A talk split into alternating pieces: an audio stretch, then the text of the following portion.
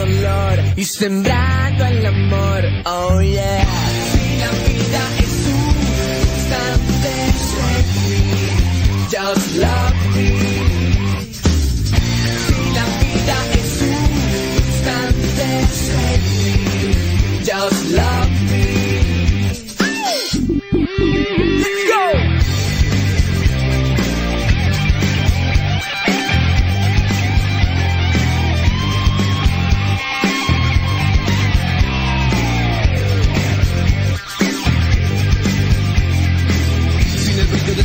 siento oscuras. En el cielo estás, en la tierra y en la luna. Navegando por un río de victoria. Voy matando el dolor y sembrando el amor. Oh yeah. Si la vida es un instante, just love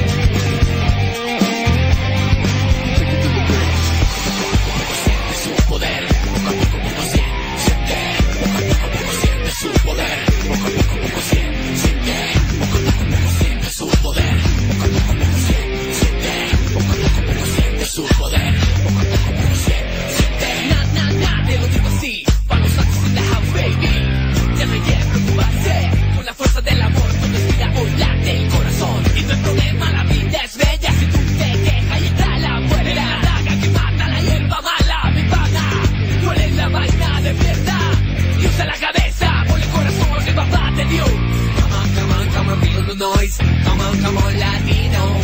Come on, oh, come on, come on, feel the noise.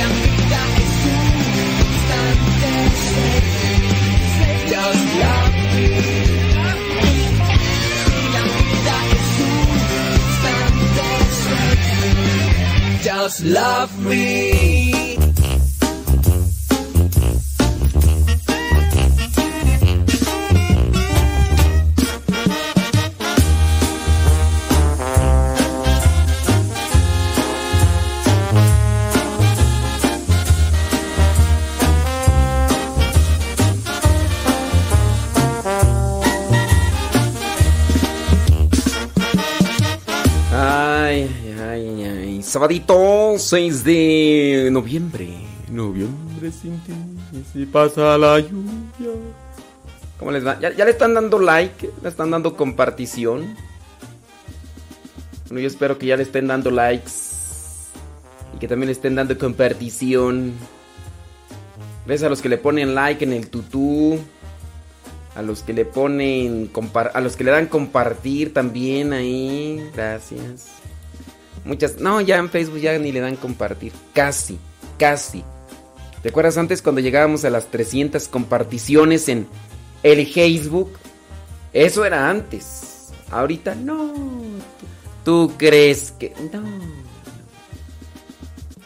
Mira, ahorita tiene nueve compartidas. Bueno, échenle una mano. Sí, sí, sí, sí.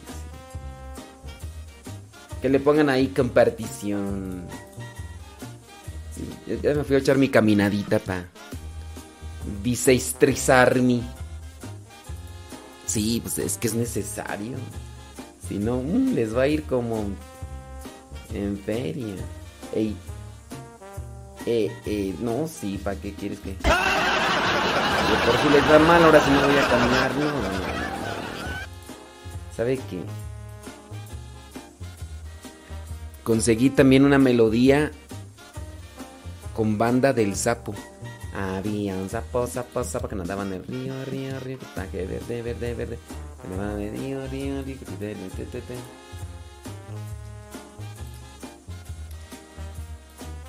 Deja nomás editarla. Yo espero que no esté registrada esta, que está registrada allí ya.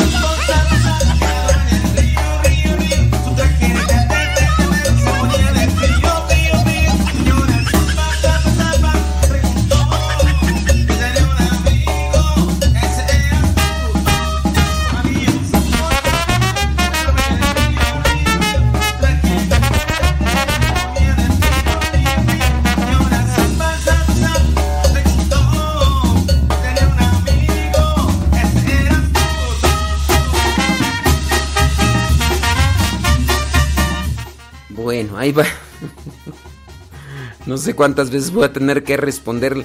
Ya le he respondido varias veces. Dice, hola padre, ¿cómo se llama el cantautor de Al que madruga para buscarlo en YouTube?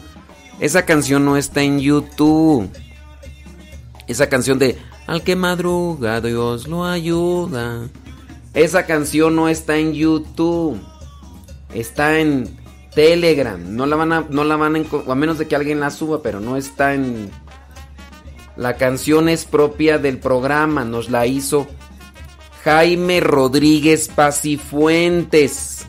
Jaime Rodríguez Pacifuentes y la canción se llama Al que madruga, pero es la canción propia de de el programa Al que madruga. Ya lo he respondido varias veces, varias veces, pero no, creo que no me escuchan. Ya les dije que, déjame ver.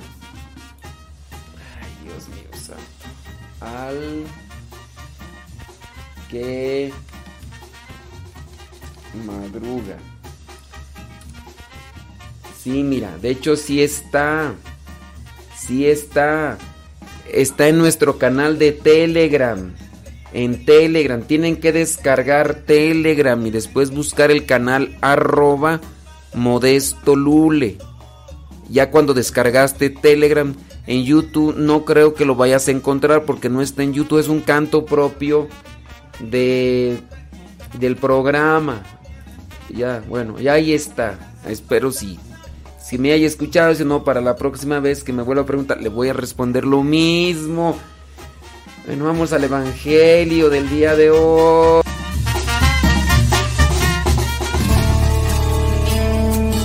Estos momentos vamos a escuchar la palabra de Dios. Dispón tu corazón para que el mensaje llegue hasta lo más profundo de tu ser.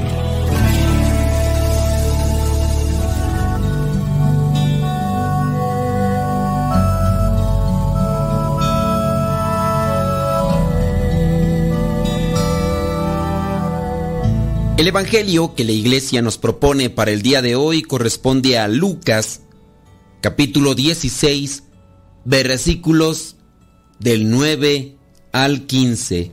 Dice así, les aconsejo que usen las falsas riquezas de este mundo para ganarse amigos, para que cuando las riquezas se acaben, haya quien los reciba a ustedes en las viviendas eternas. El que se porta honradamente en lo poco, también se porta honradamente en lo mucho. Y el que no tiene honradez en lo poco, tampoco tiene en lo mucho. De manera que si con las falsas riquezas de este mundo ustedes no se portan honradamente, ¿quién les confiará las verdaderas riquezas? Y si no se portan honradamente con lo ajeno, ¿quién les dará lo que les pertenece? Ningún sirviente puede servir a dos amos, porque odiará a uno y querrá al otro, o será fiel a uno y despreciará al otro. No se puede servir a Dios y a las riquezas.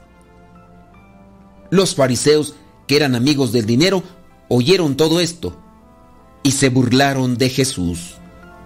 Jesús les dijo, Ustedes son los que se hacen pasar por justos delante de la gente, pero Dios conoce sus corazones, pues lo que los hombres tienen por más elevado, Dios lo aborrece. Palabra de Dios, te alabamos Señor. Señor Jesucristo, nuestro divino Salvador, gracias te damos por tu infinito amor. Te escuchamos en la palabra, te recibimos y adoramos en la Eucaristía, te servimos en los hermanos.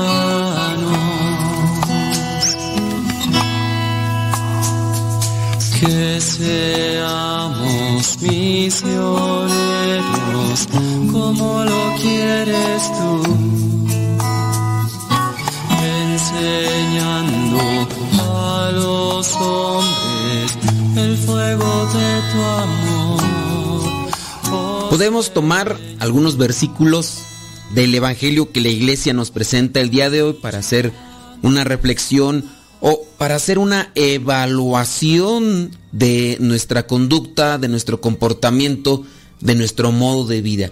Por ejemplo, el versículo 10, el que se porta honradamente en lo poco, también se porta honradamente en lo mucho. Y el que no tiene honradez en lo poco, tampoco lo tiene en lo mucho.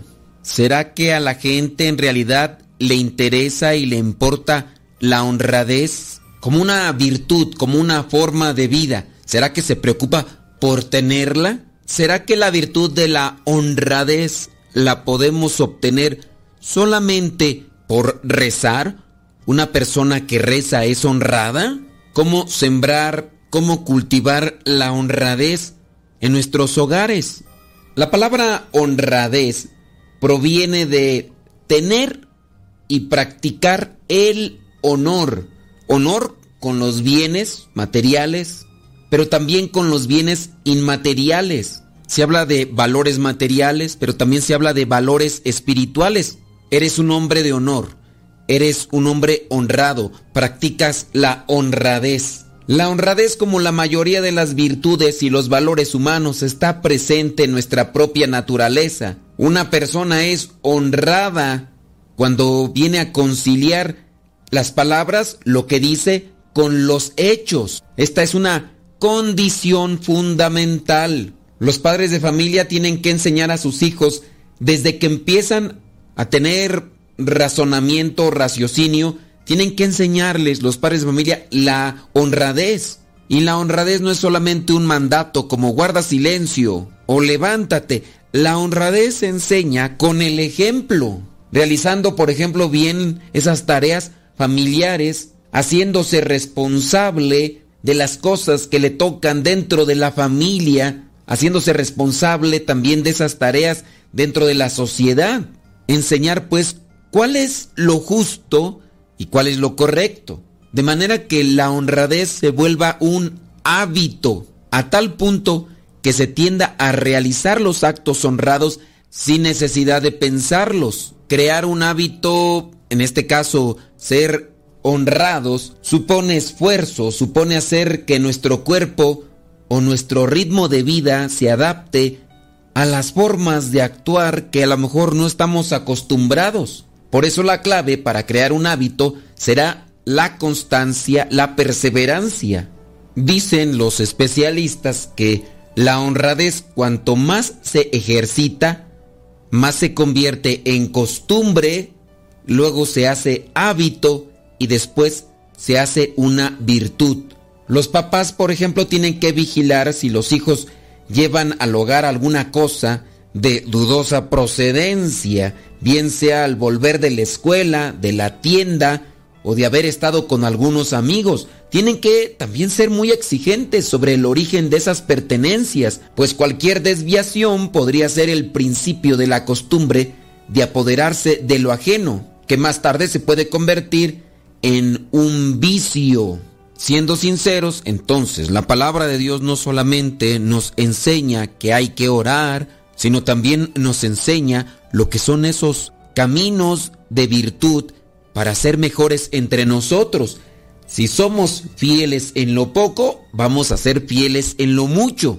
Y aunque ya lo haya dicho muchas veces, creo que es conveniente decir aquel pequeño cuento del sacerdote recién llegado a una comunidad. Tuvo que agarrar el transporte público para dirigirse a una capilla. Ya se había dado a conocer. La gente, como era un pueblo chico, comenzaba a hablar de él. Se subió al transporte público, pagó y le dieron el cambio. Pero en el cambio le dieron unas monedas de más. El padrecito se dio cuenta y se puso a pensar. El chofer me dijo que era tanto del pasaje. Yo le di tanta cantidad, me tenía que haber devuelto esta cantidad, pero me dio más. Y mientras tardaba el recorrido pensaba en regresarle lo que le había dado de más o no. Al final decidió dárselo. Ciertamente no era mucho, pero creía que era lo justo y le dijo al chofer que le había dado el cambio, oiga, disculpe, usted se equivocó, me dio un dinero de más cuando pagué el viaje. Y el chofer de aquel transporte le dijo, no me equivoqué, lo quise poner a prueba. Y aquí es donde se aplica el Evangelio. El que se porta honradamente con lo poco también se portará honradamente en lo mucho. Dice en el versículo 12, y si no se portan honradamente con lo ajeno, ¿quién les dará lo que les pertenece? Muchas veces creo nosotros nos hemos dado cuenta de las equivocaciones que han tenido ciertas personas cuando hemos adquirido algún producto o cuando hemos usado de un servicio y nos hemos dado cuenta que nos dieron de más y a lo mejor por nuestra cabeza cruzó la idea de qué tonto el otro, ya salí ganando. E incluso podría cruzarse nuestra mente hasta un aire de superioridad pensando que somos más inteligentes. Pero si ese tipo de inteligencia nos hace injustos y nos hace ver como malos seguidores de Cristo, más vale no tener ese tipo de pensamientos.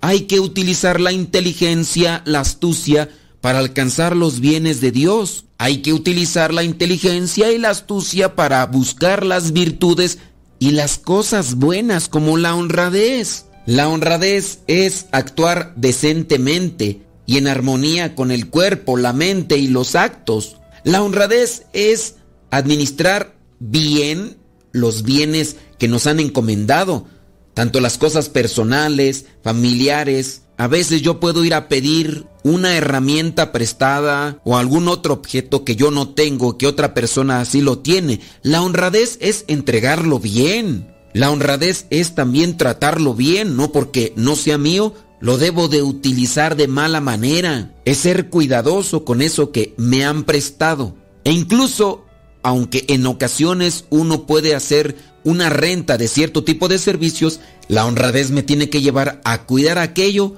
como si fuera mío. No me da derecho de maltratar o de estropear aquello que me han rentado solamente por decir yo pagué por el servicio y voy a hacer con él lo que quiera. La honradez es aprovechar el tiempo sin engañar, ya sea cuando uno está trabajando o cuando uno está en la escuela o incluso cuando uno está en las cosas de la iglesia.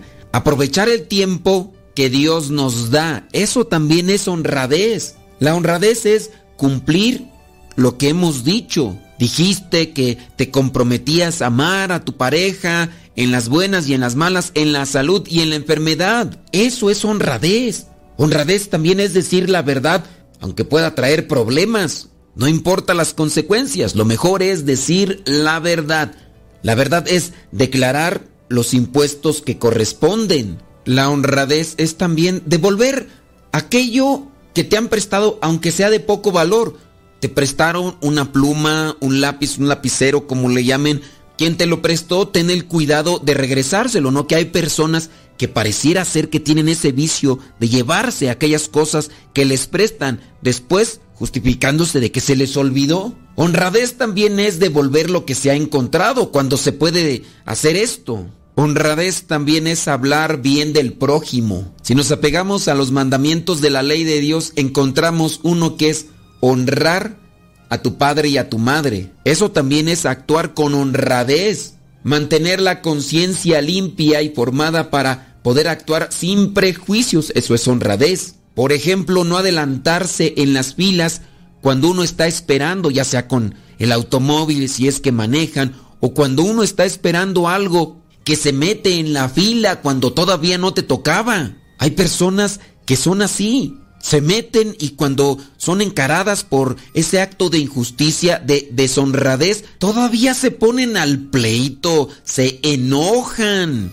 Eso es no tener vergüenza, además de que no tienen honradez. Honradez es no aprovecharse de la ignorancia de otros, porque también en este caso hay personas que pueden ver que otro no sabe y buscan cómo sacar ventaja de esa ignorancia que el otro tiene. Honradez en la escuela es no copiar, no mirar lo que otros están poniendo para tener una buena calificación cuando tú ni siquiera estudiaste.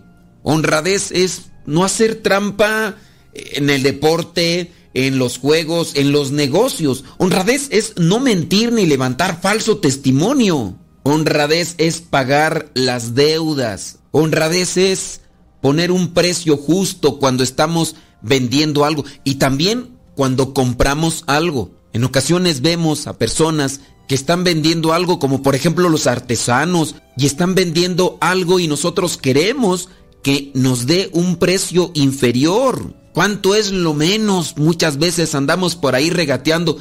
Ciertamente hay personas abusivas, pero muchas veces por ahí andamos regateándole a las personas que venden, por ejemplo, sus productos del campo o personas que realizan cierto tipo de cosas artesanales. ¿Cuánto es lo menos? Honradez es trabajar bien. Aunque a veces uno se justifica que porque no me pagan bien, entonces no trabajo bien. Pero nosotros no estamos obligados a estar en estos lugares donde sabemos lo que nos van a pagar por el trabajo que nos están pidiendo. Honradez es trabajo bien, aunque yo sé que es poco lo que me están pagando, pero ese fue el acuerdo. La honradez es utilizar sin abusar los bienes públicos, las cosas que los gobiernos o las instancias civiles ponen a nuestra disposición hay personas que se dedican a destrozar los semáforos, los señalamientos viales o los señalamientos peatonales. Personas que comienzan a destruir las macetas o incluso los botes de basura o comienzan a tirar basura por aquí por allá. Eso no es honradez. Sinónimos de honradez hay muchos. Rectitud, moralidad, honestidad, integridad, conciencia, justicia, decencia, entereza, honor, ética. La honradez es una virtud y se pide también dentro de la vida de fe. El Señor hoy nos habla en su palabra y quiere que seamos honrados con las cosas materiales. Y si somos honrados en lo poco, también podemos ser honrados en lo mucho. Y si somos honrados en las cuestiones materiales, también podemos ser honrados en las cosas espirituales. Las cosas espirituales nos pueden llevar a que nos apeguemos más a la virtud de la honradez. Abramos nuestro corazón a Dios para que Él trabaje en nosotros y pidámosle al Espíritu Santo que nos ayude para realmente ser coherentes con lo que decimos que somos, hijos de Dios, seguidores de Cristo. La bendición de Dios Todopoderoso, Padre, Hijo y Espíritu Santo, descienda sobre cada uno de ustedes y les acompañe siempre. Soy el Padre Modesto Lule, de los misioneros servidores de la palabra vayamos a vivir el Evangelio. Lámpara es tu palabra para mis pasos,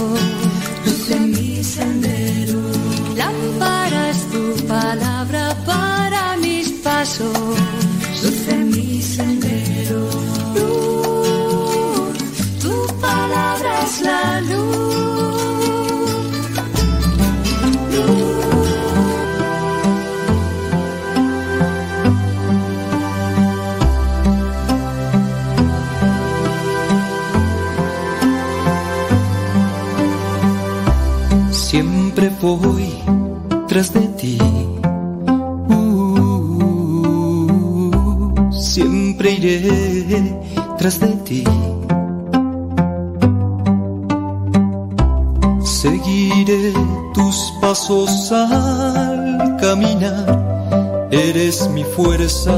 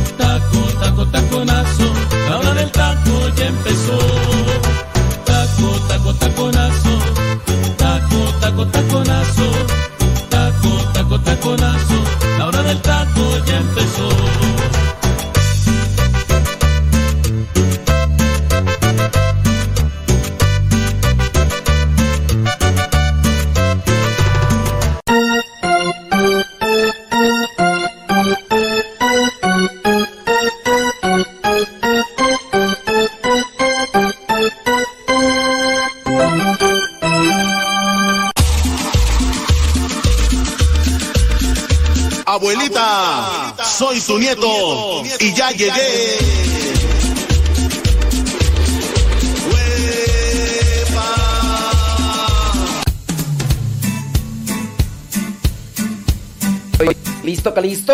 Ya estamos. Mamá, préndele a la radio que ya llegué. Ya estoy aquí. Hoy es día lunes. Iba, iba a decir que era día lunes. Oh,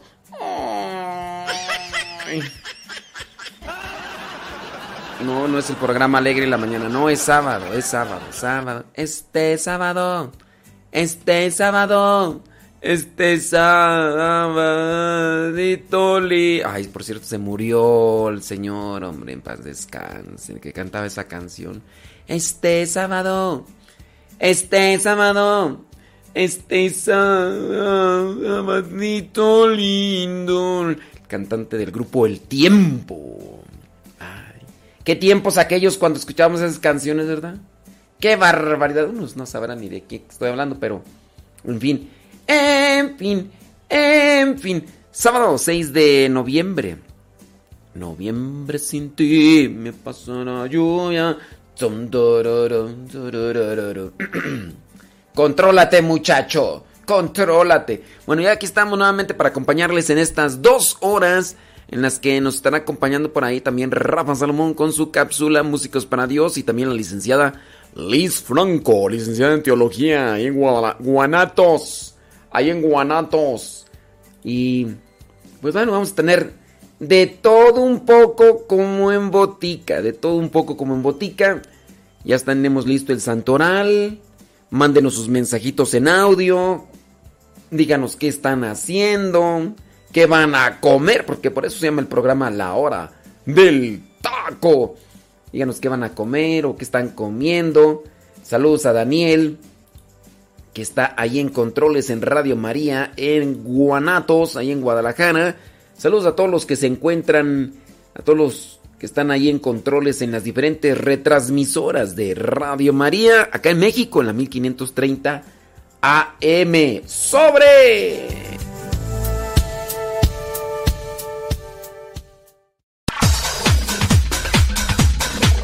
Santo no es aquel que nunca ha pecado, sino aquel que se levantó de sus miserias. Vamos a escuchar el segmento El Santoral de hoy y aprendamos de aquellos hombres algunas enseñanzas para poder mantenernos en el camino que nos lleve al encuentro con Cristo, es decir, en el camino de la santidad.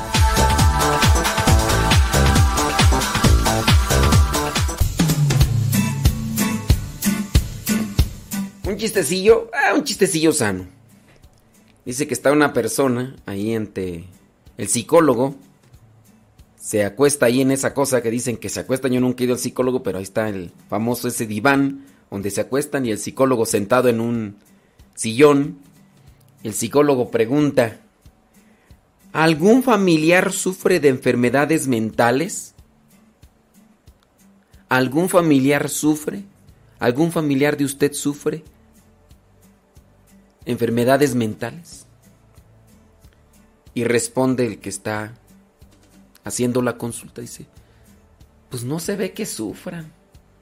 Todos parecen que las disfrutan. ¡Ay, qué chiste! Tan, tan...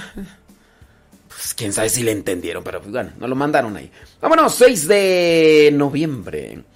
San Félix Mártir, del que habló San Agustín cuando dirigiéndose al pueblo dijo, de veras feliz en el hombre y en la... A ver, pues confesó, se, se fue atormentado, pero al día siguiente encontraron en la cárcel su cuerpo examiné. Bueno, de este San Félix el mártir habló San Agustín. Hoy la iglesia lo tiene presente, murió allá en Toniza en el siglo IV. También la iglesia hoy tiene presente a San Pablo. Tú vas a decir, San Pablo, el de el que, escribió las cartas en la Biblia. No, no. San Pablo, obispo de Constantinopla, fue mártir, a quien expulsaron muchas veces los arrianos por mantener la fe nicea y otras tantas volvió a su sede, pero al fin el emperador Constancio le relegó a Cucuso, pequeña población de Capadocia, y allí fue cruelmente estrangulado, según la tradición, por insidias de los arrianos. Murió San Pablo, obispo de Constantinopla en el año 350. Allí en la Bretaña Menor la iglesia tiene presente a San Melanio, San Melanio, obispo, dice que murió en el año 511. La iglesia hoy allá en Gales tiene presente a San Iltuto. San Iltuto murió en el año 511. Dice que fundó un cenobio donde la fama de su santidad y eximia doctrina congregó numerosos discípulos. Allá en Aquitania la iglesia tiene presente a San Leonardo, ermitaño. Leonardo Ermitaño murió en el año 559. Los ermitaños son personas que buscan apartarse de la sociedad, apartarse de las ciudades, apartarse. ¿Hay ermitaños? Sí, todavía hay ermitaños. Pues resulta que aquí en México hay un ermitaño, ciertamente, no sé si lleve una fe como tal, pero por ahí estaba yo mirando que allá por ¿Por dónde es tú? Por la rumorosa, por allá. Un señor eh, se alejó. Se alejó y, vive allá entre las cuevas. Y de hecho por ahí pues se hizo algo popular por algunos videos. Y pues así vive este señor. Yo no sé, ciertamente no todos los ermitaños pudieran llevar una fe. No quiere decir que porque sea ermitaño ya es una persona que vive cuestiones de fe o de oración. Puede ser que sí, yo este señor no lo conozco, ya medios de, de noticias eh, por curiosidad pues se han ido a buscarlo y le preguntan, ¿y dónde vive usted? No, pues vivo en cuevas. Y, y ahí en las cuevas tiene sus lugares, solamente baja ahí a algunas ciudades ahí cercanas eh, a comprar algo y quién sabe también de dónde sacar el dinero y todo eso, ¿verdad? Pero este señor ahí y en otros lugares en Europa, sí he, sabido, por ejemplo, en Rusia, en Alemania, he sabido de monjes ermitaños. Ahí sí, personas que practican la fe en estos lugares allá, alejados, alejados de la sociedad. Monjes ermitaños, eso podría ser. Y en este caso, hablando de estos ermitaños San Leonardo, pues son personas que se apartaron de la sociedad y que vivieron en la oración, que vivieron en la penitencia, en el sacrificio, buscando un grado de espiritualidad.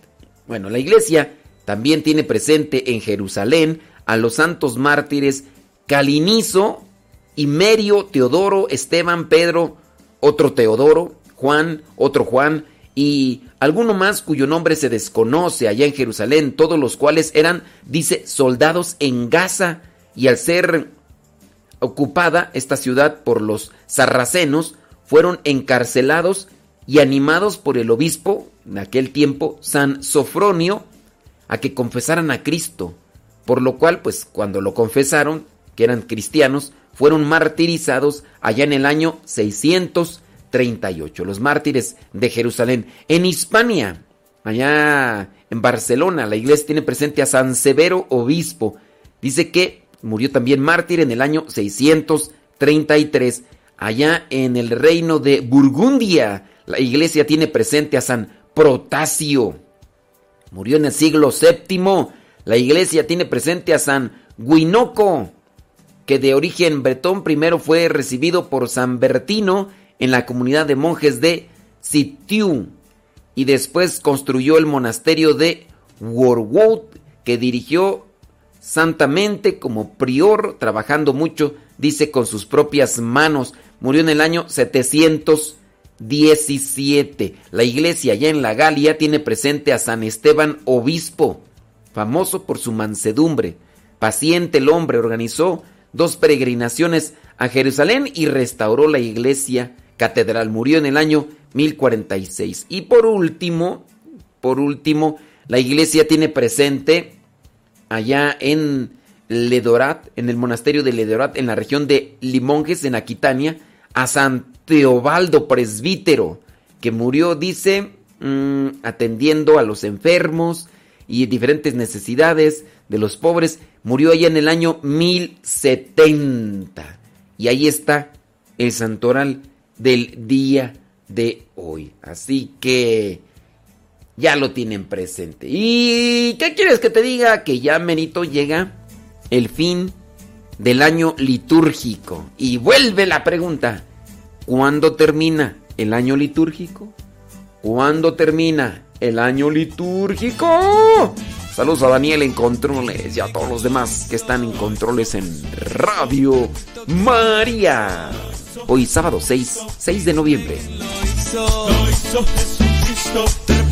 Lo hizo. Lo hizo Jesucristo. ¿Y quién lo hizo?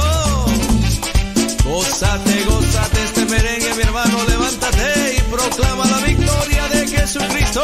Aleluya.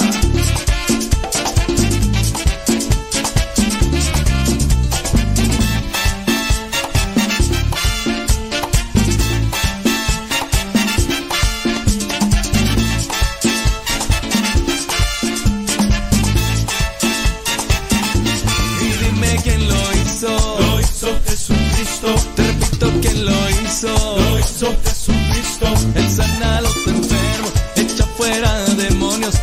resucita a los muertos. Se llama Jesucristo. Y dime quién lo hizo. Lo hizo Jesucristo. Y dime quién lo hizo. Lo hizo Jesucristo. Te repito quién lo hizo. Lo hizo Jesucristo. Y dime quién lo hizo. Lo hizo Jesucristo. Consuela al afligido, libera al oprimido, levanta al caído. Se llama Jesucristo. Y dime quién lo hizo. Lo hizo Jesucristo. Te repito quién lo hizo. Lo hizo Jesucristo. Y dime quién lo hizo. Lo hizo Jesucristo. No te escucho quién lo hizo. Lo hizo Jesucristo. Y dime quién lo hizo. Lo hizo Jesucristo. Pero dime quién lo hizo. Lo hizo Jesucristo. Y dime quién lo hizo. Lo hizo Jesucristo. Y dime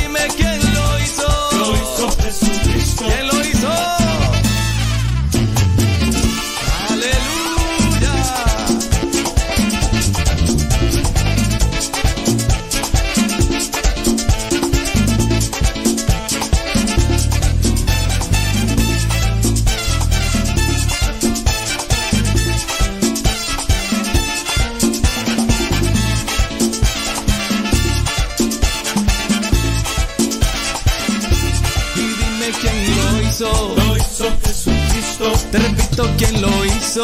Lo hizo Jesucristo. Él sana a los enfermos, echa fuera demonios, resucita a los muertos. Se llama Jesucristo. Y dime quién lo hizo. Lo hizo Jesucristo. Y dime quién lo hizo. Lo hizo Jesucristo. Te repito quién lo hizo. Lo hizo Jesucristo. Pero dime quién lo hizo. Lo hizo Jesucristo. Consuela al afligido, libera al oprimido, levanta al caído. Se llama Jesucristo y dime quién lo hizo. Lo hizo Jesucristo. Te repito quién lo hizo. Lo hizo Jesucristo. Ven y dime quién lo hizo. Lo hizo Jesucristo. Y dime quién lo hizo. Lo hizo Jesucristo. Y dime quién lo hizo. Lo hizo Jesucristo. Pero dime quién lo hizo. Lo hizo Jesucristo. No te escucho quién lo hizo. Lo hizo Jesucristo. Pero dime quién lo hizo. Lo hizo Jesucristo. ¿Quién lo hizo?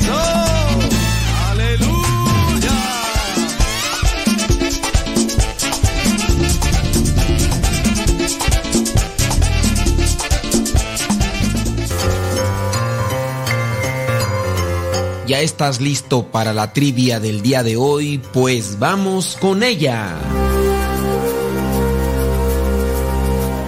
La pregunta es la siguiente.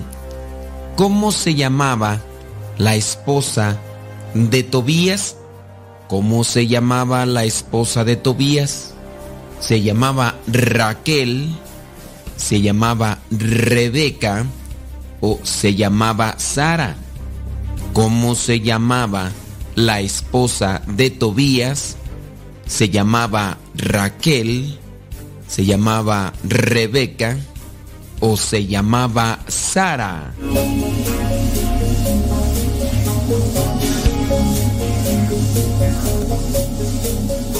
Si tu respuesta fue Raquel, pues déjame decirte que no, estás mal. Si tu respuesta fue Rebeca, pues también te equivocaste.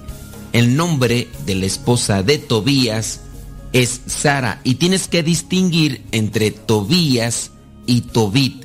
Tobit es el papá, Tobías es el hijo. De hecho, para que lo ubiques más, en el caso de Tobías, siendo el hijo, va a buscar aquella mujer para su esposa, pero llega, la encuentra, le gusta, pero tiene un defectillo. El defectillo es que los que se han casado con ella antes no se han podido unir en matrimonio.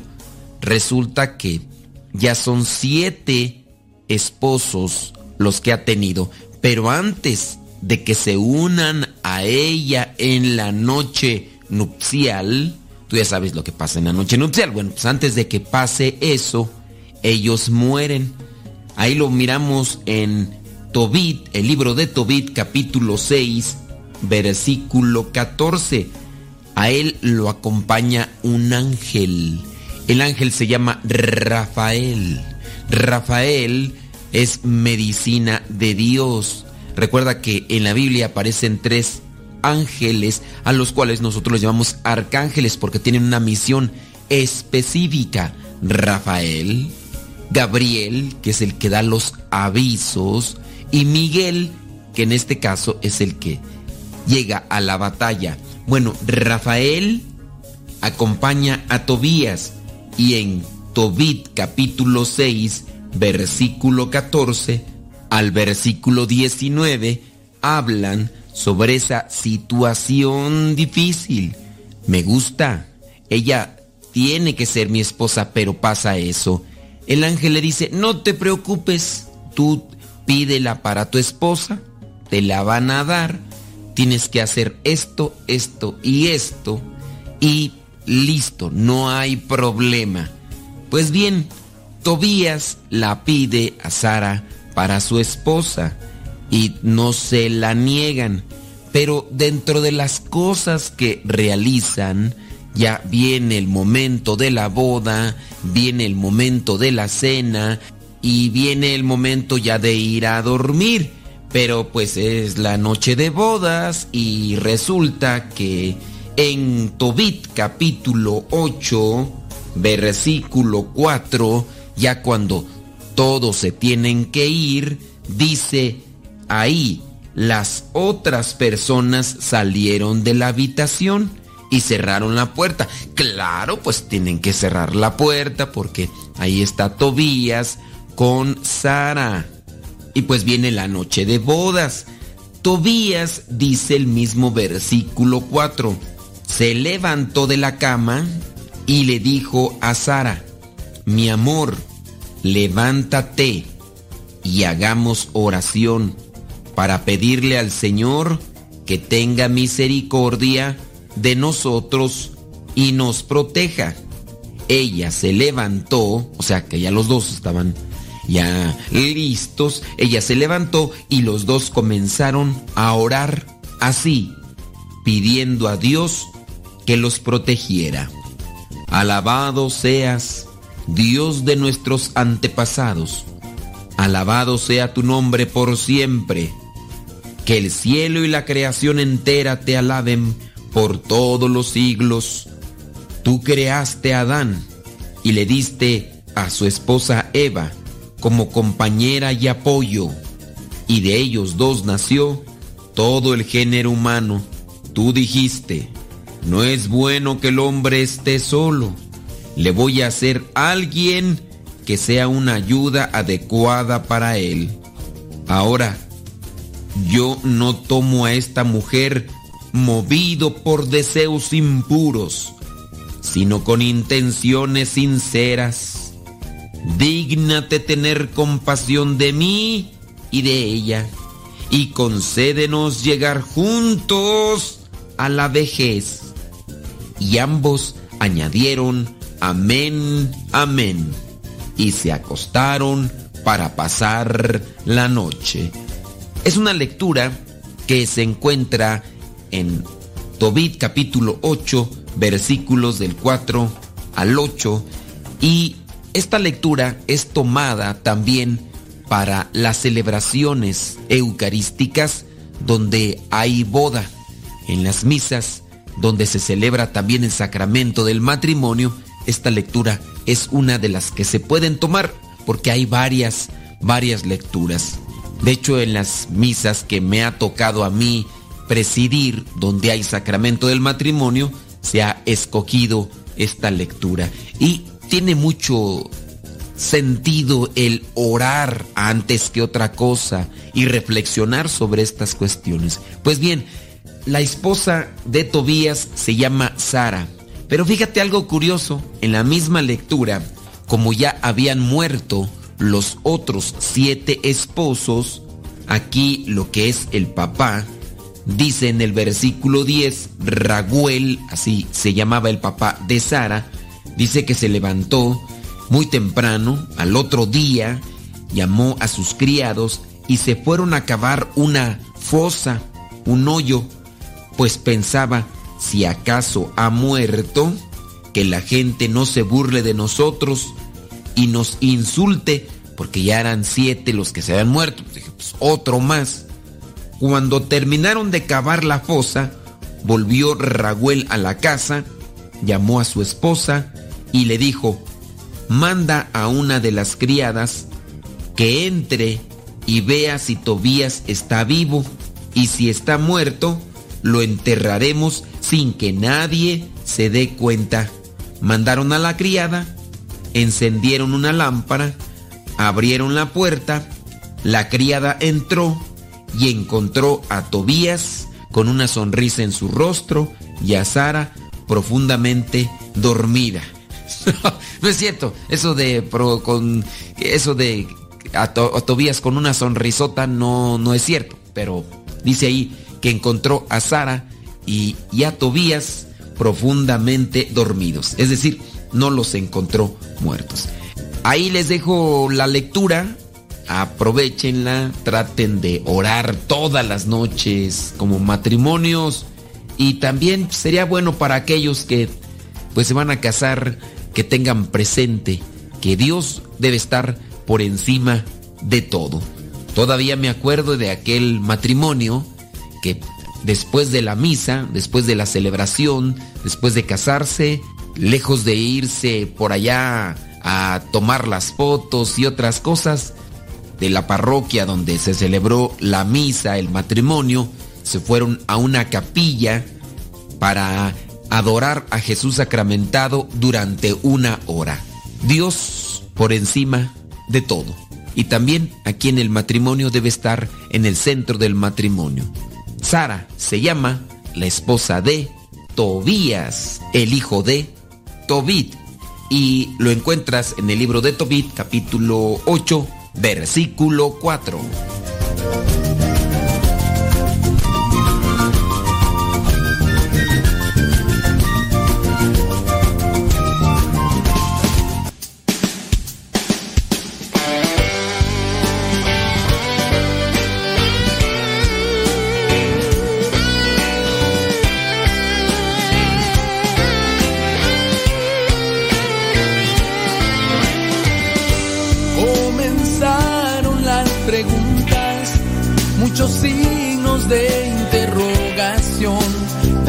Primera pausa. Son cuatro pausas. Vámonos con la primera. Radio María, la hora del taco. Ya regresamos. como los que amas te quieren desanimar y solo se burlan. Vuelve a soñar, no te debes desanimar. Que la lucha sigue, que esto no termina. Tu vida sido pagada con sangre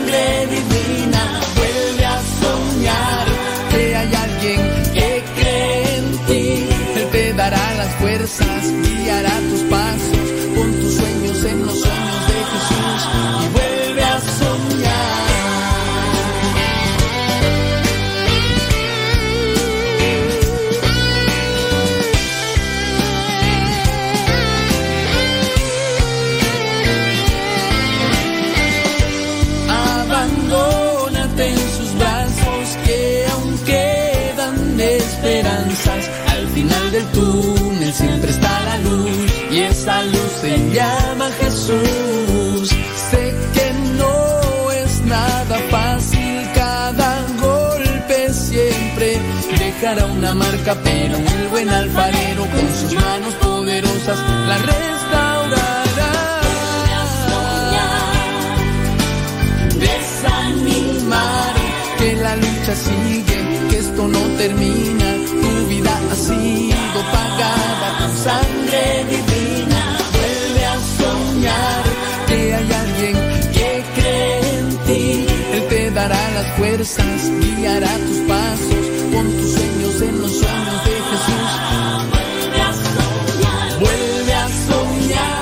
Manden sus mensajitos en audio. Ya saben cuál es el requisito. Ya saben cuál es el requisito. No decir.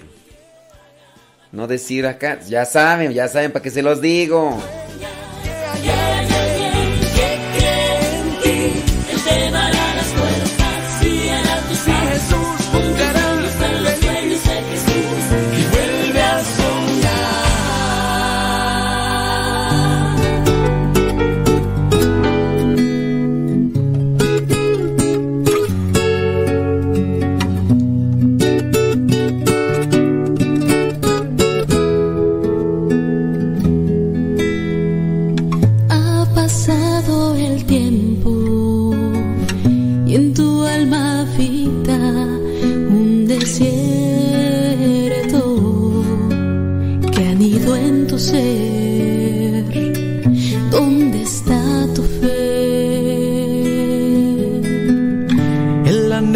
Por lo eterno y la plenitud alcanzar ha cambiado por la incredulidad.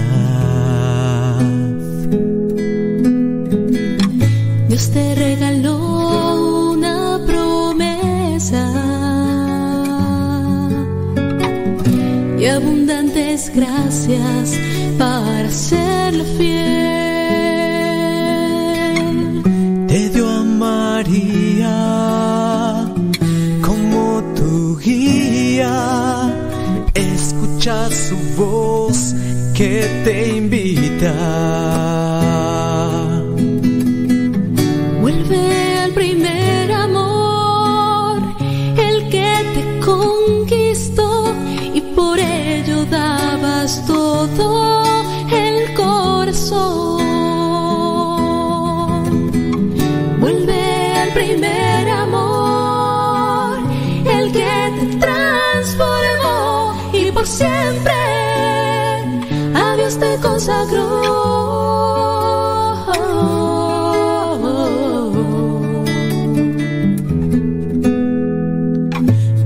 Nunca te ha abandonado. Y en las pruebas que sufriste, yo estuve ahí abrazándote en la cruz. Lucha por tu promesa y del reino serás la alegría eterna que el cielo morará. entregándolo todo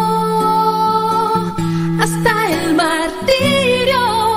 No mires atrás y escucha mi voz.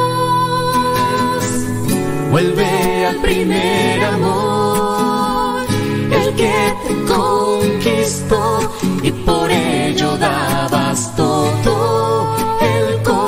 corazón.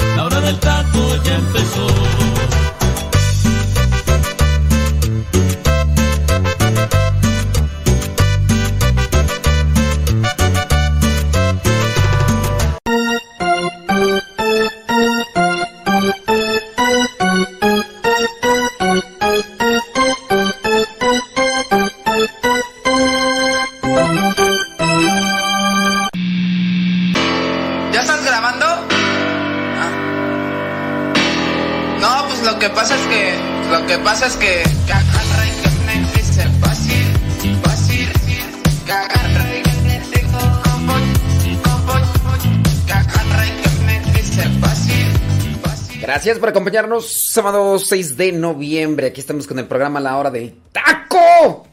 Saludos. ¿Qué van a comer? Gracias a los que nos mandan. Dice Kevin Fernie. Dice que él va a comer pollo con nopales, con chile rojo, arroz blanco y agua de limón.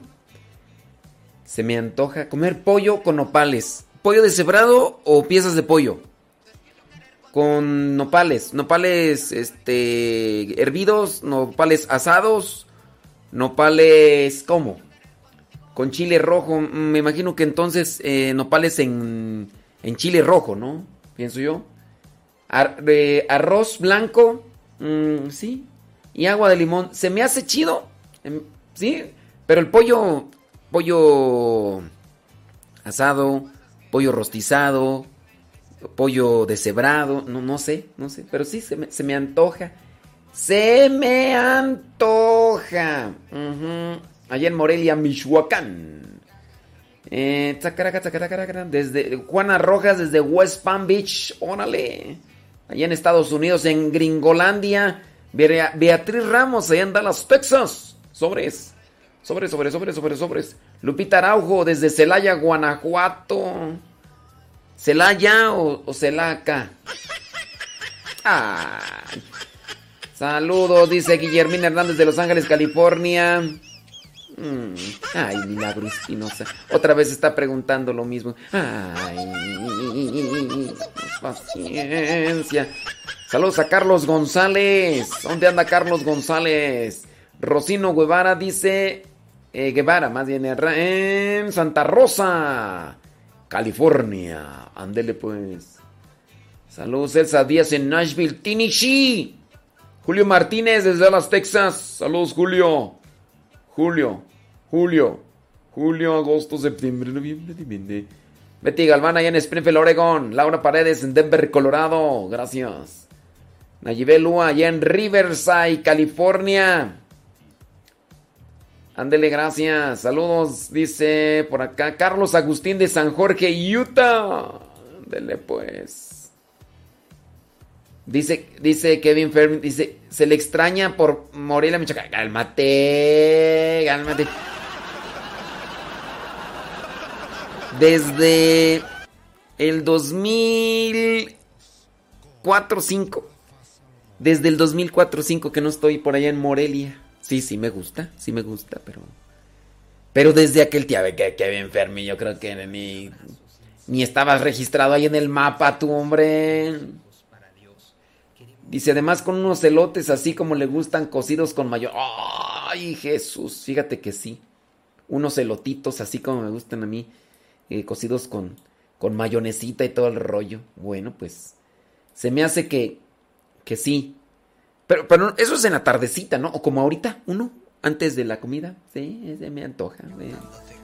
Ya por ahí viene Rafa Salomón. Riesgos de las redes sociales. Con su segmento. Músicos para Dios. ¿Qué van a comer tú? Rafaela Bautista, allá en Silmar, California, dice. Yuri Tobías, allá en Garland, Texas. Vero López. Dice que está cocinando con su esposo carne asada en Athens, Georgia. Quiero. Gabriela Chávez desde Oklahoma City. ¿Listo, Rafa? Suéltate, suéltate.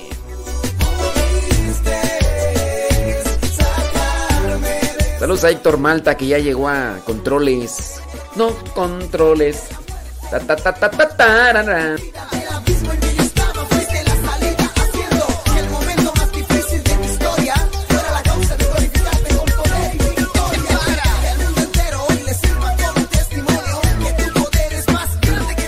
Yolanda Fragoso dice que empezando a limpiar su departamento y delantándose con el programa Ira pues.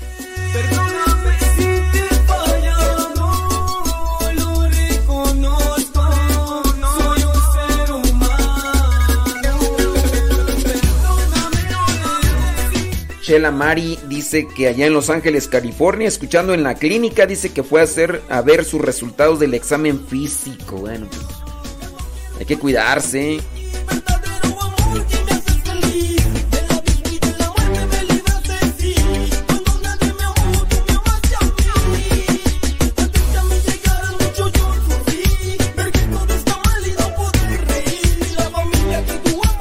Saludos, dice Leti Gómez, hasta Ojo Seco, municipio de Celaya, Guanajuato. ¡Hora vale!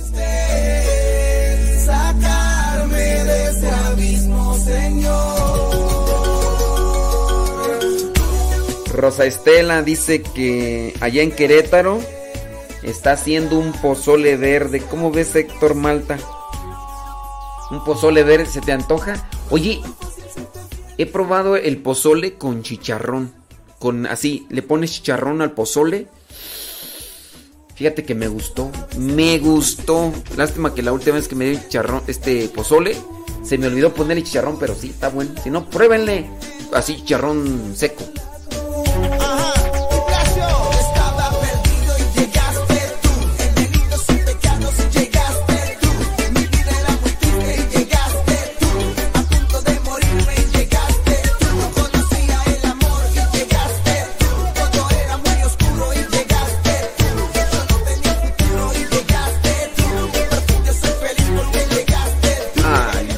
Está pidiendo cincelazos. Dice, hola padre, usted perdone, no lo pude escuchar. ¿Me lo puede decir otra vez? Ay, Mario. Dice, ya regresé, es que estaba ocupado en la laundry que vine a lavar. Ay, Mario, aquí no, ay, no, Mario. Mario, dice que no lo escuchó el cincelazo, que se lo puedo repetir. No, Mario, aquí no, Mario. Vámonos mejor a escuchar a Rafa Salomón, ya está listo. Listo, Calisto.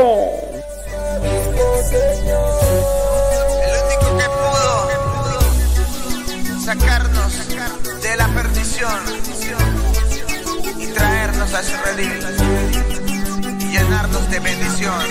Jesús.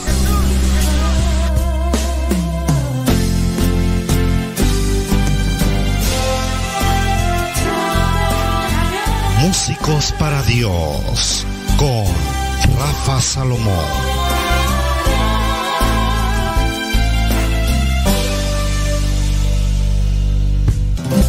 Reciban un abrazo sincero de paz y en este espacio, Músicos para Dios, queremos compartir anécdotas, compartir pues realmente hacia dónde el ministerio nos puede llevar. Y en los riesgos que tiene confiar en las redes sociales, quiero contarles una historia triste porque estando en Europa me enteré de unos, unos muchachos que tenían muchas ganas de compartir y de hacer iglesia. Ellos se encontraban en Sudamérica. Entonces recibieron vía email una invitación para formar un grupo allá en Europa y poder pues visitar diferentes lugares. Esto tenía tintes religiosos, en fin, una situación un poco extraña. Resulta que estos muchachos confiaron, compraron su boleto, estuvieron intercambiando por la red social estas promesas, esto que parecía de verdad eh, sacado de un sueño. Y aquí es donde quiero invitarte a ti, músico para Dios. Cuando las cosas parecen así como muy sencillas, hay que reflexionarlas. No todo puede ser tan bueno. Hay que ver qué es lo que está escrito con la letra pequeña. Estos jóvenes lo que comentan es que vendieron parte de sus propiedades, entre ellos pues uno vendió su automóvil, otro vendió su casa, porque la promesa de hacer un grupo allá en Europa y que pudieran pues tener cierto nivel de éxito, pues estaba asegurado. Esto se los decían en los correos electrónicos. El caso es que cuando llegan a Europa, lo último que ven pues es música. Eh, fueron presa del crimen organizado allá en Europa. Entonces se quedaron primero con todos sus sueños, se quedaron también esperando el caso es que los timaron, literalmente los engañaron, les quitaron bueno, el dinero que habían comprado, el, dinero que habían obtenido por vender sus cosas. Y, les digo que esto tenía ciertos tintes religiosos, porque esto, este grupo del que les estoy hablando, pues eh, venía de una parroquia allá en Sudamérica. Entonces, imagínense, ellos estaban felices porque iban a tener la oportunidad de pues visitar lugares en Europa. Así, así los, los embaucaron, los engañaron. Entonces, eh, en esta. En, en este mundo hay que tener muchísimo cuidado. Hay gente que lo que busca es aprovecharse de las personas.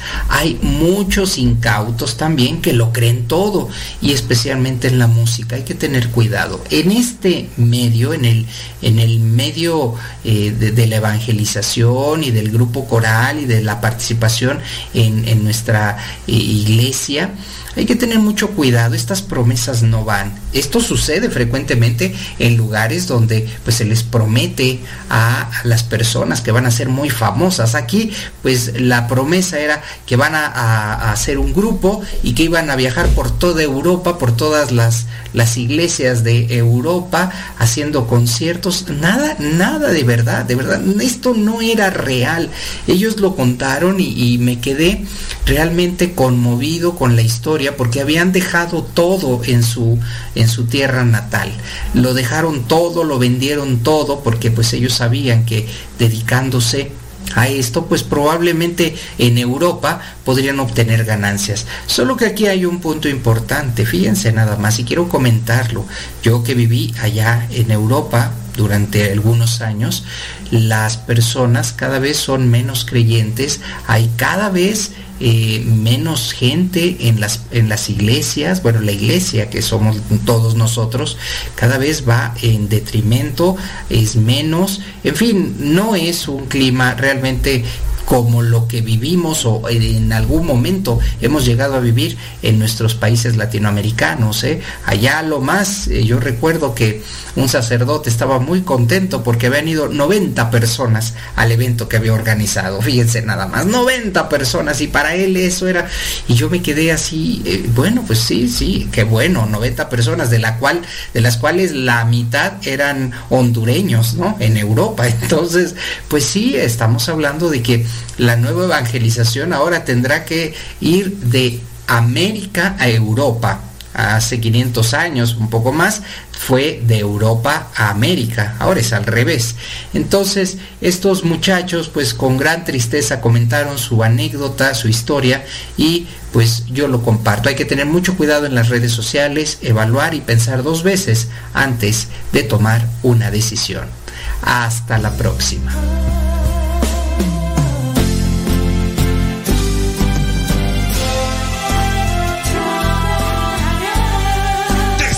ya. Músicos para Dios.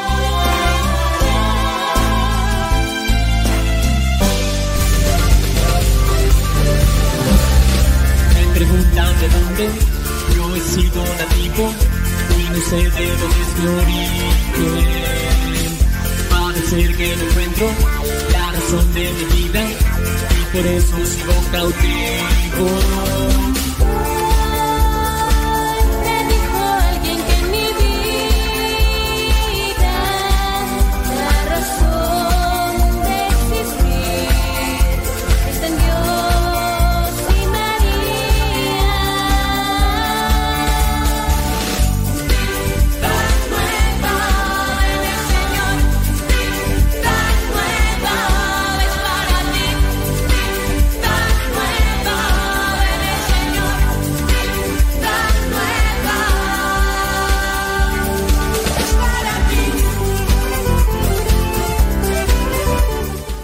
Leyendo sus comentarios del WhatsApp, dice, soy Vicky Barreiro. Dice, vine a Cadereyta a visitar a cinco hermanos y familia. Pide banco de oración, gracias. Bueno, pues ahí está Vicky Barreiro. Saludos, dice a María Luisa Moreno de Culiacán, Sinaloa. De Zapopan, Jalisco, dice, aquí vamos a comer unas quesadillas fritas con pollito deshebrado. Dice eh, Maura. Saludos, Maura, hasta Zapopan, Jalisco. Dice José Miguel José Miguel Preciado de Culiacán, Sinaloa, nos dice cuándo termina el año litúrgico, pero no nos dice así claramente. No nos dice claramente, a ver, cuándo termina. Ya lo hemos dicho un montón de veces. Lo hemos dicho un montón de veces, pero pues bueno, para los que no lo hayan escuchado, ¿no? ¿Cuándo termina el año litúrgico? Ya, ya estamos casi a la vuelta de la esquina de cuando termine el año litúrgico. Saludos, dice desde Guadalajara. Adriana Moreno de Mares dice, yo también cocinaré nopales con pollo deshebrado y nopales con mole rojo. Ahora pues, mira, qué, qué bien. Héctor Malta, ¿qué le vas a echar a la tripa el día de hoy? ¿Qué le vas a echar a la tripa? A ver, platícame, cuéntame, dime. Dice, ya con mi lonche de pollo. Ah, Héctor Malta dice, pollo a la plancha. Con su agua, agua de horchata con nuez. Sí le da. Oye, también se le echa al agua de horchata, le echan canela, ¿no? Y si le echaran también anís tú al agua de horchata, ¿cómo sabrá el agua de horchata con anís estrella?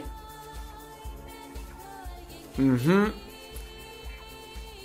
A ver, hagan la prueba.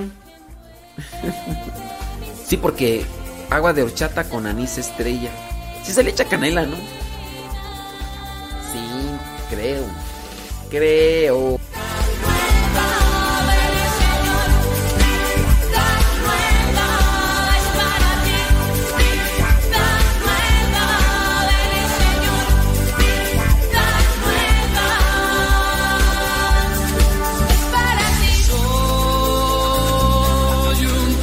Testigo de Cristo.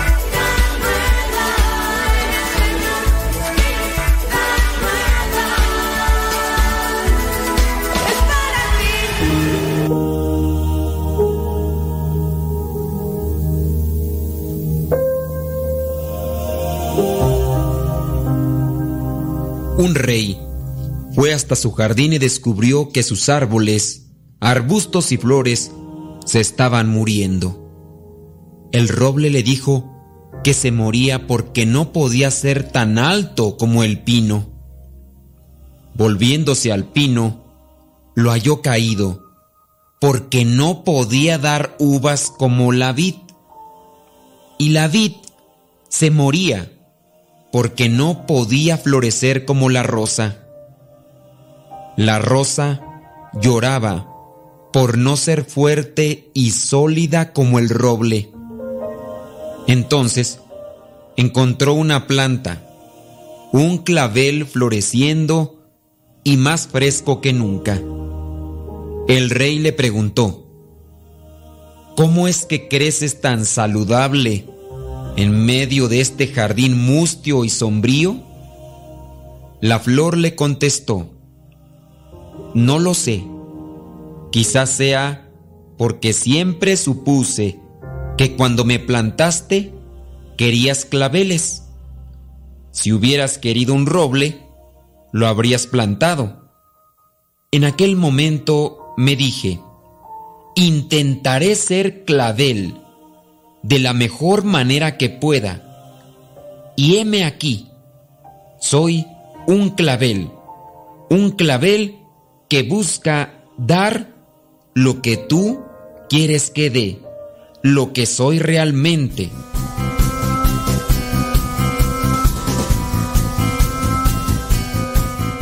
Moraleja. Así a veces nos pasa a nosotros. Vivimos marchitándonos en nuestras propias insatisfacciones, en nuestras absurdas comparaciones con los demás. Si yo fuera, si yo tuviera, si mi vida fuera, siempre conjugando un futuro incierto en vez del presente concreto, empecinados en no querer ver que la felicidad es un estado subjetivo y voluntario. Podemos elegir hoy estar felices con lo que somos, con lo que tenemos, o vivir amargados por lo que no tenemos o por lo que no podemos ser. Solo podremos florecer el día que aceptemos ser quien somos, sabiendo que Dios nos hizo únicos e irrepetibles y que nadie puede hacer lo que a nosotros nos corresponde. Comienza lo que es necesario, después lo que es posible y de repente estarás haciendo lo imposible. Qué difícil resulta la tarea de aceptarnos tal como somos, pero nunca es tarde para intentarlo. Con la ayuda de Dios todo se puede. Recuerda que un día conocí a un hombre sin manos, pero que, en lugar de deprimirse, intentó aprender a pintar cuadros utilizando la boca. Y hay que ver los cuadros tan bonitos que pintaba. Otro era ciego y aprendió a tocar el piano dejando sorprendidos a todos los que escuchaban. Muchos más han aceptado sus limitaciones y se han sabido sobreponer hasta alcanzar grandes triunfos. Inténtalo tú y verás que con la ayuda de Dios sí es posible. Cuando tengas oportunidad, busca en internet un video. El video de Tony Meléndez. Aquel señor que, siendo niño, nació sin brazos y después tomó con sus pies una guitarra que se encontraba en su casa y empezó a practicar, a tocar la guitarra con los dedos de sus pies. Hoy es un cantante profesional que además toca la guitarra con los dedos de sus pies. Y en algún momento le tocó estar presente ante San Juan Pablo II y tocar la guitarra y cantarle. Búscalo, el video, y verás que no miento. Y recuerda, hay que dar lo que Dios nos pide que demos en el momento presente.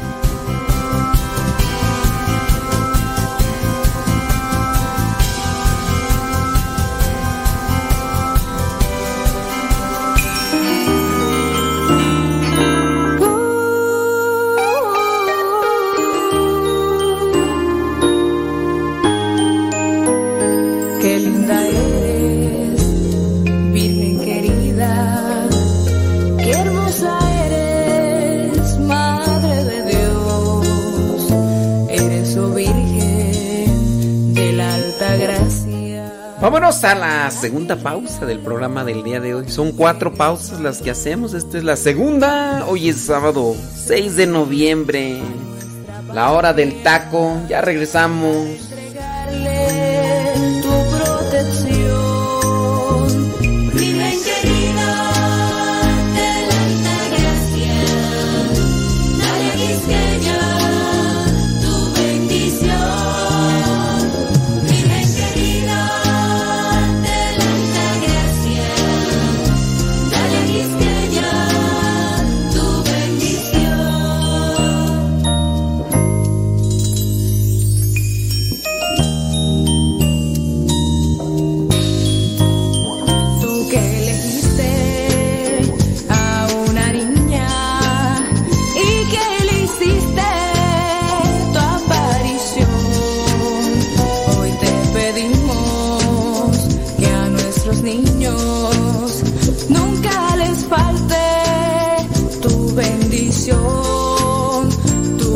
escogiste a nuestra paz.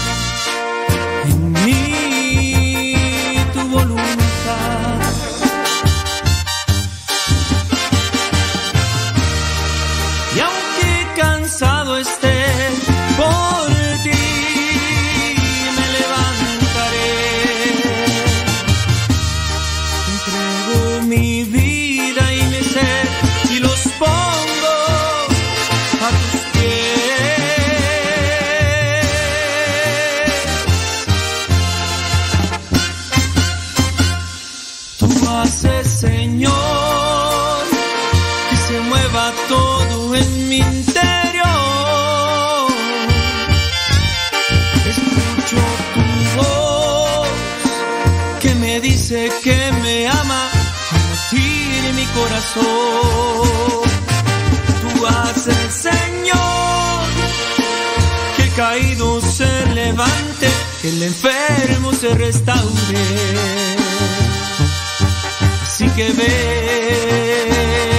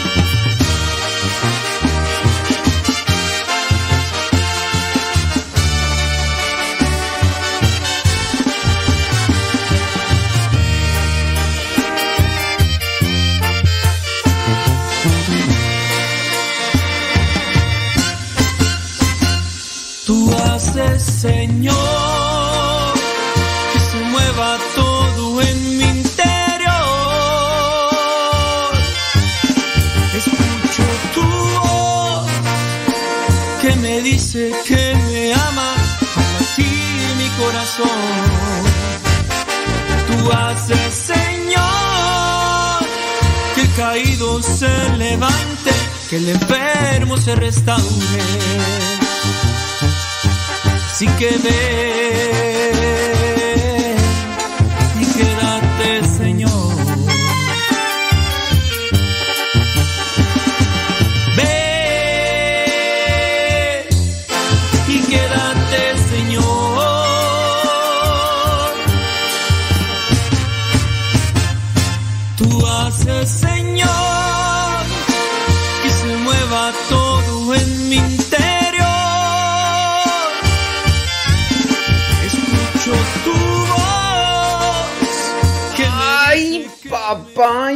Celaya. No te oigo, María. Traes tenis. Sabadito 6 de noviembre. Este es el programa La Hora del Taco. Gracias por acompañarnos. Así que ve.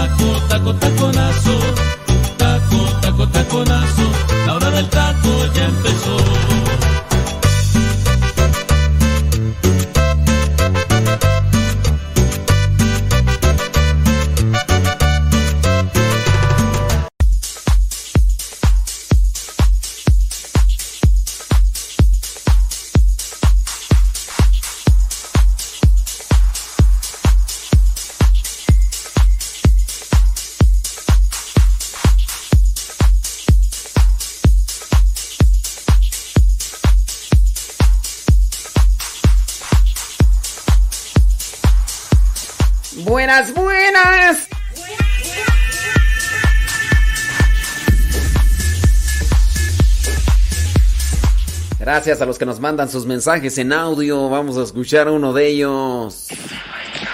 ¿Aló? Padre Modesto, buenas tardes. Buenas tardes. Oiga, eh, ¿cómo puedo investigar a dónde? ¿Quiénes fueron los que fundaron las diferentes iglesias que aparecen en Ap- Apocalipsis? Ajá. De Éfeso, de Galacia, y Sí, las Corinto. siete iglesias. Como para defenderme pues de los hermanos separados que creen ellos que son sus iglesias, pero no. Son obviamente discípulos de los apóstoles. Claro. Entonces, ¿cómo puedo ah, obtener esa información? Gracias, padre. Buenas tardes.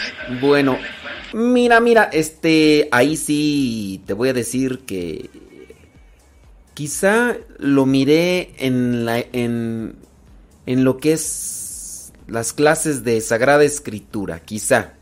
Eso fue hace muchos años. Mira, ¿qué te parece? Trata de investigar.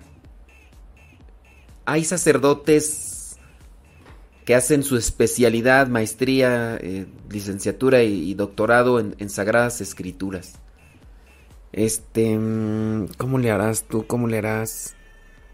Porque no sé a quién a quién recurras. Es que te digo, son cuestiones así como que más minuciosas y yo la verdad no no sé. Trata de investigar en internet escritos de los santos padres. Hay un libro que se llama Enchiridión, aunque no sé si lo encuentres todo, aunque no sé si lo encuentres todo en, en internet, es un libro bastante grueso. Los escritos de los santos padres, hablando por ejemplo de San Ignacio de Antioquía y de ellos, no sé si estén en internet. Yo donde he visto esos libros y que son de, de hecho son muy antiguos, los he visto en las bibliotecas de las diferentes de los diferentes seminarios donde he estado. Estuve en Morelia, estuve en Cuautitlán Izcalli. Aquí donde estamos está también una, una librería donde hay libros antiguos y no son libros que encuentras en, librerías, porque son libros más bien como de estudio. Por ejemplo, si vas a la Universidad Pontificia de México y preguntas sobre los libros de los santos padres, por ahí ha de estar. Son escritos que acompañan a la iglesia, lo que vendría a ser la tradición. Entonces, este, por ahí ha de estar. Quien puede darte una razón así más concreta y específica son los que han estudiado esto de Sagradas Escrituras. En, los, no sé si tienes oportunidad de ir a un seminario y preguntar quién es el profesor de Sagradas Escrituras. Si quieres que te den así como que directo, ir, ir directo a un escrito, ahí puedes investigar. Y, y así la verdad es que sí son cosas que, si las miré, ni me acuerdo. Pero sí creo que por ahí están esos estudios que se hacen de análisis bíblico. Saúl Reyes de Puebla, saludos, dice, el año litúrgico termina con la fiesta de Cristo Rey. Dice, ahí termina el año litúrgico y comenzamos uno nuevo, dice Saúl. Bueno. Dice que cómo se llama la canción de fondo. ¿Cuál tú? Es que nos mandaron ahí en el WhatsApp, pero no sé a qué horas. ¿Cuál canción de fondo? ¿Cuál será tu de fondo? Dice, disculpe, ¿podría anunciar los retiros espirituales que ofrezco? No, no se Bueno, no sé. ¿Se puede, Héctor Malta? Ahí en Radio María, ahí, porque no sé si hay un programa especial donde se anuncien. Felicidades por su programa también que hacen. No me lo pierdo desde Puerto Vallarta, dice José Solorio. Gracias, José. Desde Fresnillo, Zacatecas, la familia Pinto Vargas. Dice que van a comer quesadillas sin queso. Dice, ¿dónde puedo conseguir los azares para el remedio que dio del insomnio? Dice Rafaela. Aquí no encuentro ninguna parte, por favor, eh, banco de oración. Este, pues no sé dónde estés, Rafaela. No sé dónde estés. Dices, aquí no encuentro, pues, pero no sé dónde estés, mira. En México puedes ir a los mercados y ya preguntas ahí donde venden hierbitas de todo.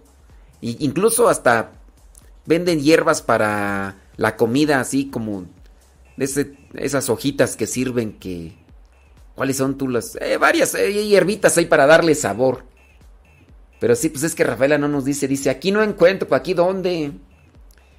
Con respecto a los retiros, dice que marquen y pidan ponerlo en buzón de oración para la información de los ejercicios, dice Héctor. Ah, bueno.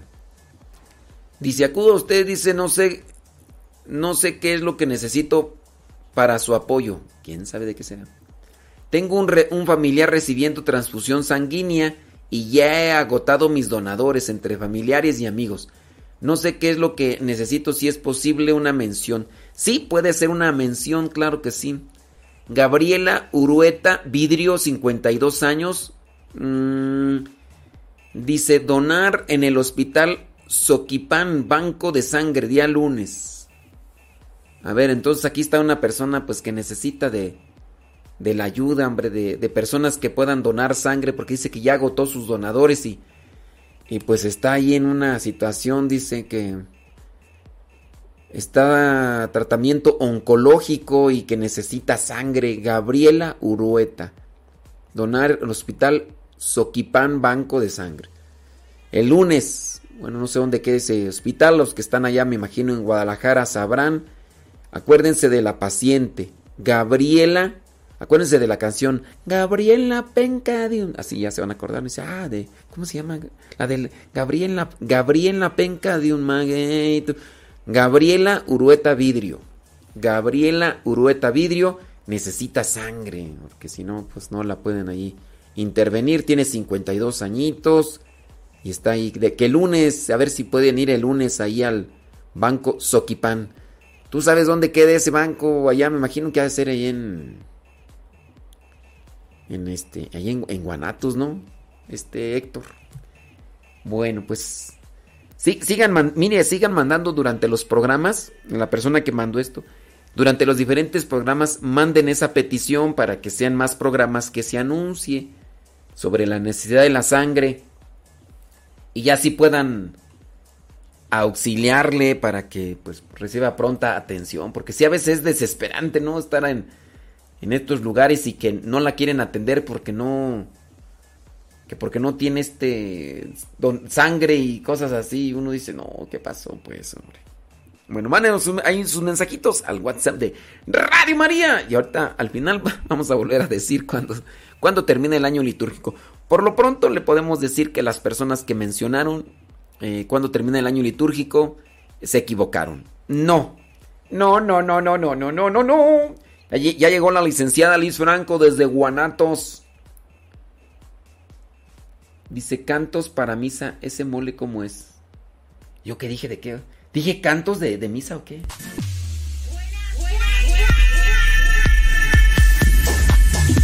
A lo mejor ya ando yo desvariando porque no he comido. Buenas, buenas. Sábado 6 de novi- noviembre. Noviembre sin ti, semanas. Dice que tú. A ver, ¿qué dice Héctor? Dice para el señor José Miguel Preciado de Culiacán, sin que mandó el audio, puede pedir la información con la señora Irene Sánchez en el programa de hoy a las 7. El Día del Señor son del Instituto Bíblico Católico. Entonces puede, entonces al señor José Miguel que preguntó de dónde puede conseguir la información de quiénes fundaron las iglesias a las que se dirigen las cartas la, en el Apocalipsis. Eh, hoy, ahí en Radio María, si es hoy tú. Hoy a las 7 dice, el programa se llama El Día del Señor, que son del Instituto Bíblico Católico. A ver si ellos lo tienen. Dice que sí, el hospital es de Soquipán, ahí en Zapopan, Jalisco. Ojalá y sí, oye, pues ahí que, que sigan mandando la solicitud para que más personas pues la ayuden a esta persona que sí, sí necesitan. Bueno, entonces, José Miguel, mándales un mensajito ahí a, hoy a las 7 a ver si te dan una razón puntual de, de eso que necesitas saber. Ahí viene la licenciada Liz Franco.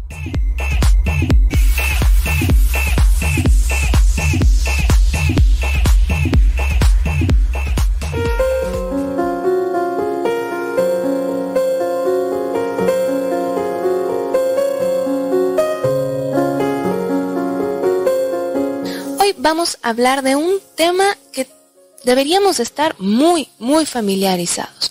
Si no del diario, cuando menos sí de cada semana. Y estoy hablando de la misa, de la Eucaristía o de la comunión, que es lo mismo.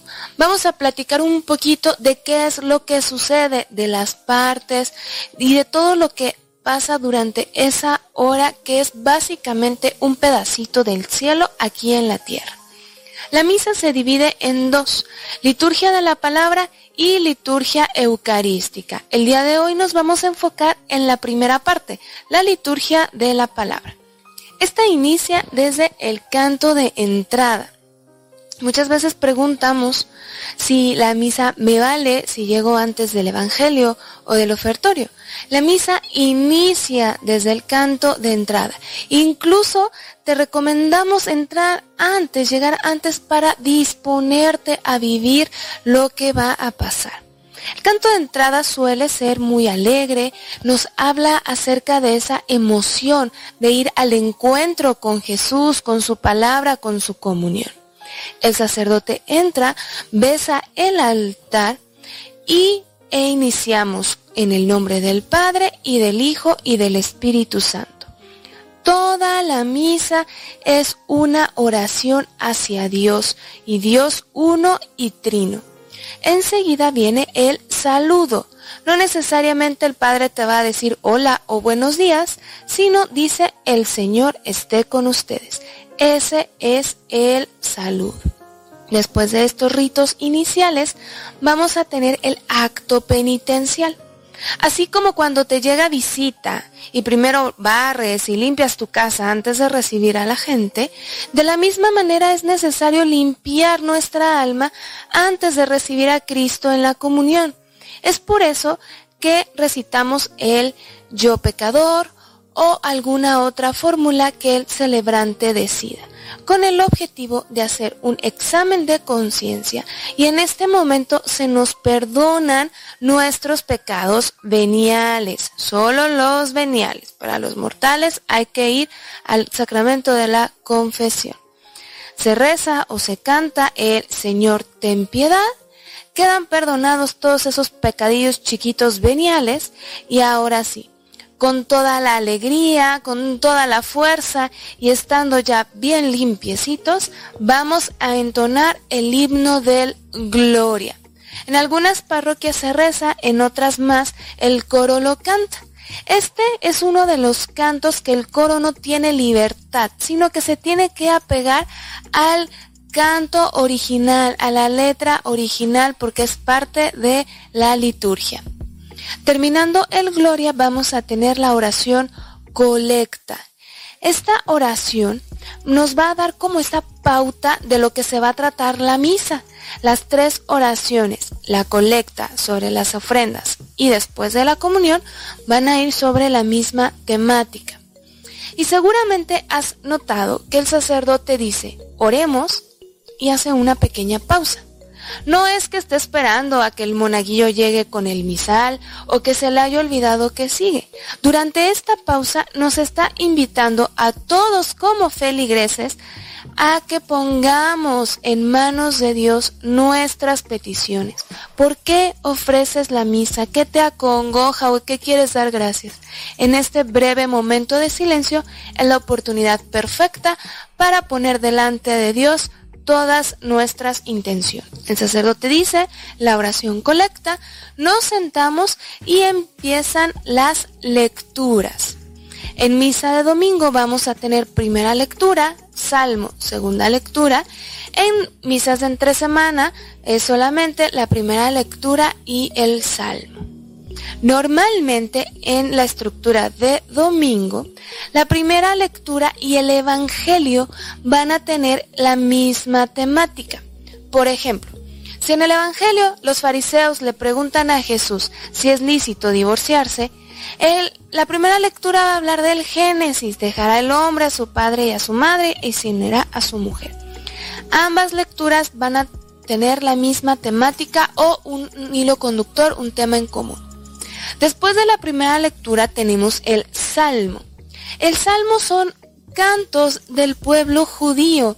Nosotros le solemos poner alguna música porque no sabemos cuál era la original, pero en el original todos estos eran cantos. Y también va a ir con la misma temática. Se llama Salmo responsorial porque responde a lo que proclamamos en la primera lectura. Después del Salmo viene la segunda lectura. Normalmente vamos a meditar las cartas de San Pablo. Cada domingo vamos a ir leyendo el fragmento de alguna. Terminando la segunda lectura, vamos a proclamar el aleluya, es decir, alabado sea Dios. Nos ponemos de pie, alabamos a Dios y terminando esta alabanza, el sacerdote proclama el evangelio son textos tomados de los cuatro evangelistas que nos van a narrar partes de la vida de Jesús. Terminando el Evangelio, el sacerdote va a dar una pequeña homilía. es una explicación. A veces nos es complicado intentar hacer vida lo que pasó hace tantos siglos. Entonces es el sacerdote quien nos va a ayudar a aterrizar a nuestra realidad lo que acabamos de escuchar en las diferentes lecturas. Terminada la homilía, nos volvemos a poner de pie a proclamar nuestra fe con el credo. Las principales verdades de nuestra fe las vamos a proclamar en comunidad. Terminando el credo viene la plegaria universal. Todos juntos como iglesia nos unimos en oración por diferentes necesidades. Por la iglesia, el papa, los gobernantes, alguna necesidad de la parroquia, etc. Y con esto vamos a terminar la primera parte de la misa, la liturgia de la palabra. Espero que esto te ayude para que la siguiente vez que vayas a misa pongamos más atención en cada uno de los detalles y en cada una de sus partes. Esto fue todo por hoy. Yo soy Liz Franco y recuerda, razona, cree, ama y contempla.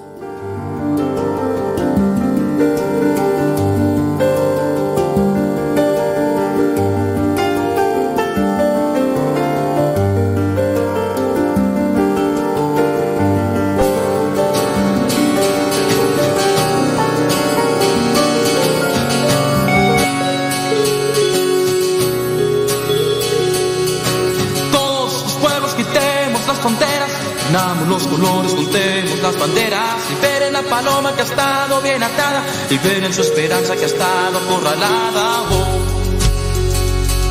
Oh,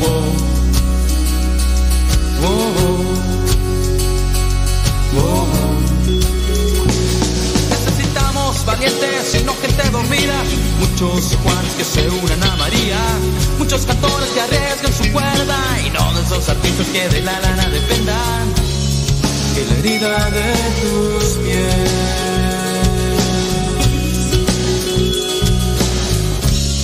llena mi corazón.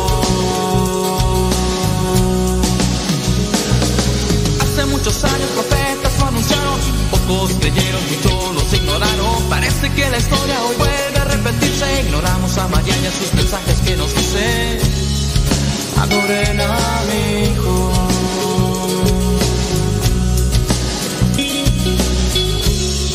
Multiplíquense en su amor. Es tiempo ahora de fundirse en su amor. Después en gargantas y que haya erupción. Que se peguen rodillas para adorar al rey. Creo que hay por allá mal internet, por allá en Guanatos. Y me dices, eh, Héctor Malta. Entonces, no, se, no se escuchó allá, Héctor. Porque acá está bien, Héctor. ¿eh? Dice, venga a comer a Puebla con nosotros. Vamos a comer chalupas poblanas, arroz con elote y chícharos, milanesas con papas fritas y guacamole. Señora Hernández, ahí voy para allá, señora Hernández. Dice, cualquier hierba en México la encuentra en el mercado Sonora y sí. Y sí. Eso sí es cierto. Dice...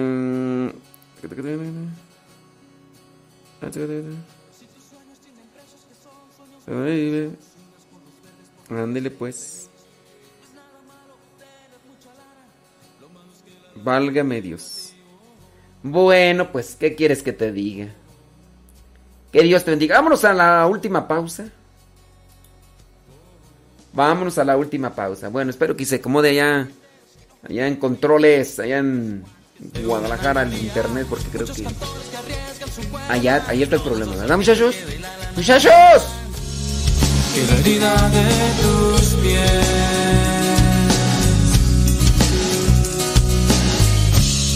llena mi corazón.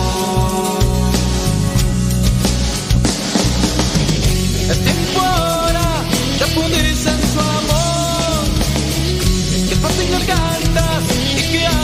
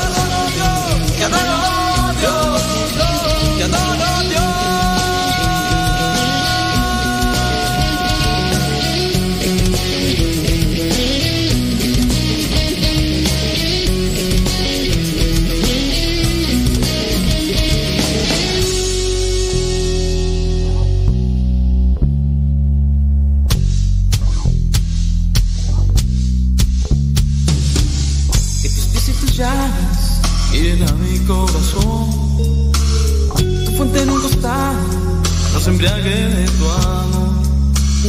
Que tus besos llagas llena mi corazón. Y la fuente de un costado nos embriague de tu amor.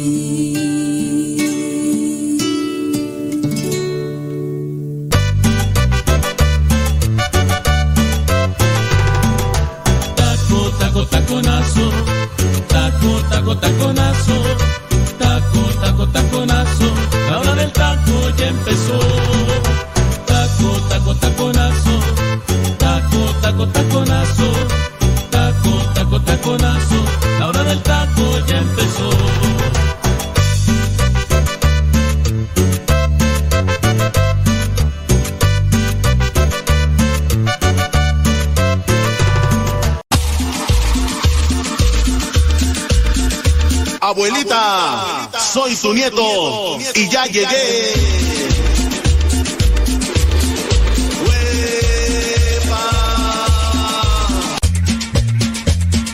Sale, sale, sale, sale, sale. Sabadito 6 de noviembre. Noviembre sin ti. Me pasa. Bueno, pues con, rela- con relación a lo que hicimos de pregunta hace rato, que cuando terminaba el año litúrgico. eh, Antonio dice. No, si es Antonio tú, no. ¿Quién es? Y de postre unos ricos elotes. ¡Ay, papá! A tus hijos. Angélica pensando en preparar unos nopalitos con tortitas de camarón. Ah, eso me gusta, ¿eh? Mm, ¡Amá! Fíjate que, me antojan unos así. Unos torresnos. Allá en mi rancho le llaman torresnos. Nopalitos, tortitas de camarón. eh, frijoles de olla. Pues naturales. Oye, a los nopales hervidos. Bueno, no hervidos, pues sí, bueno, sí, hervidos ahí también ahí con las tortitas de camarón, ¿sabes qué le puede dar un buen sabor, pienso yo? Unas rebanadas de joconostle, o como le llamen en tu rancho. Joconostle. Esa tuna ácida, es una tuna ácida, eh, allá en, allá en mi rancho le llaman joconostle. Yo no sé cómo le llamarán en tu rancho, pero es una tuna, pero es ácida. Es una tuna ácida. ¿Cómo, cómo le llaman allá en tu rancho? Héctor Malta, ¿cómo le llaman allá en tu rancho esa, a esa tuna ácida? No sé si la has probado. Se puede mezclar ahí con, con los nopalitos y, y le, y le da muy buen sabor. eh. Le da muy buen sabor. Y sí, dice que van a comer entonces unas tortitas de camarón. Y hasta, hasta ya se me hizo agua la saliva neta. ¡Amá! Dice que van a comer tortitas de camarón con frijoles de la olla y cilantro. Hay que ponerle también cebollita. A los frijoles con cebollita picada, cilantro, si tú quieres. Te recomiendo unas tortillas tostaditas en el comal así. A fuego lento. Tortillitas tostadas en el comal. Te comes unas... Si, si regularmente te comes dos así, como yo, tostadas me como unas cinco. No, no, no. Así era. Ay, no, no, no, no, no. Allá en Zacapu, Michoacán. Dice, vamos por la comida china. Y de postre voy por unos ricos elotes con mayonesa y chile, queso y limón.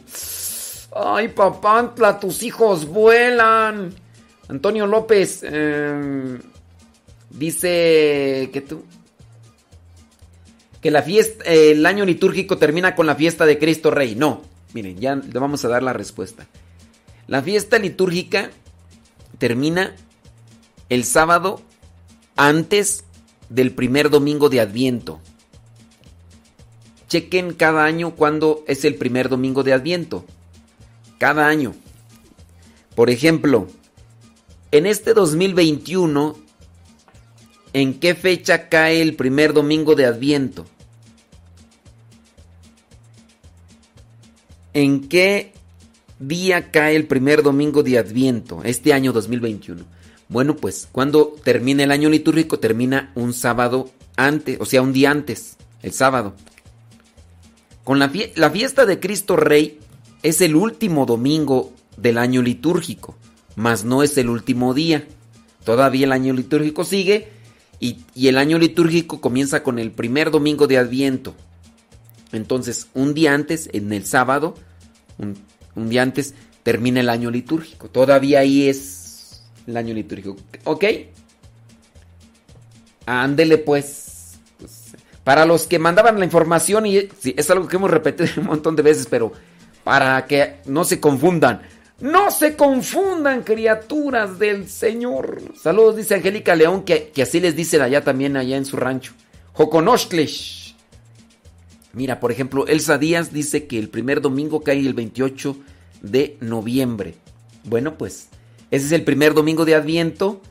Y entonces, un día antes, termina el año litúrgico.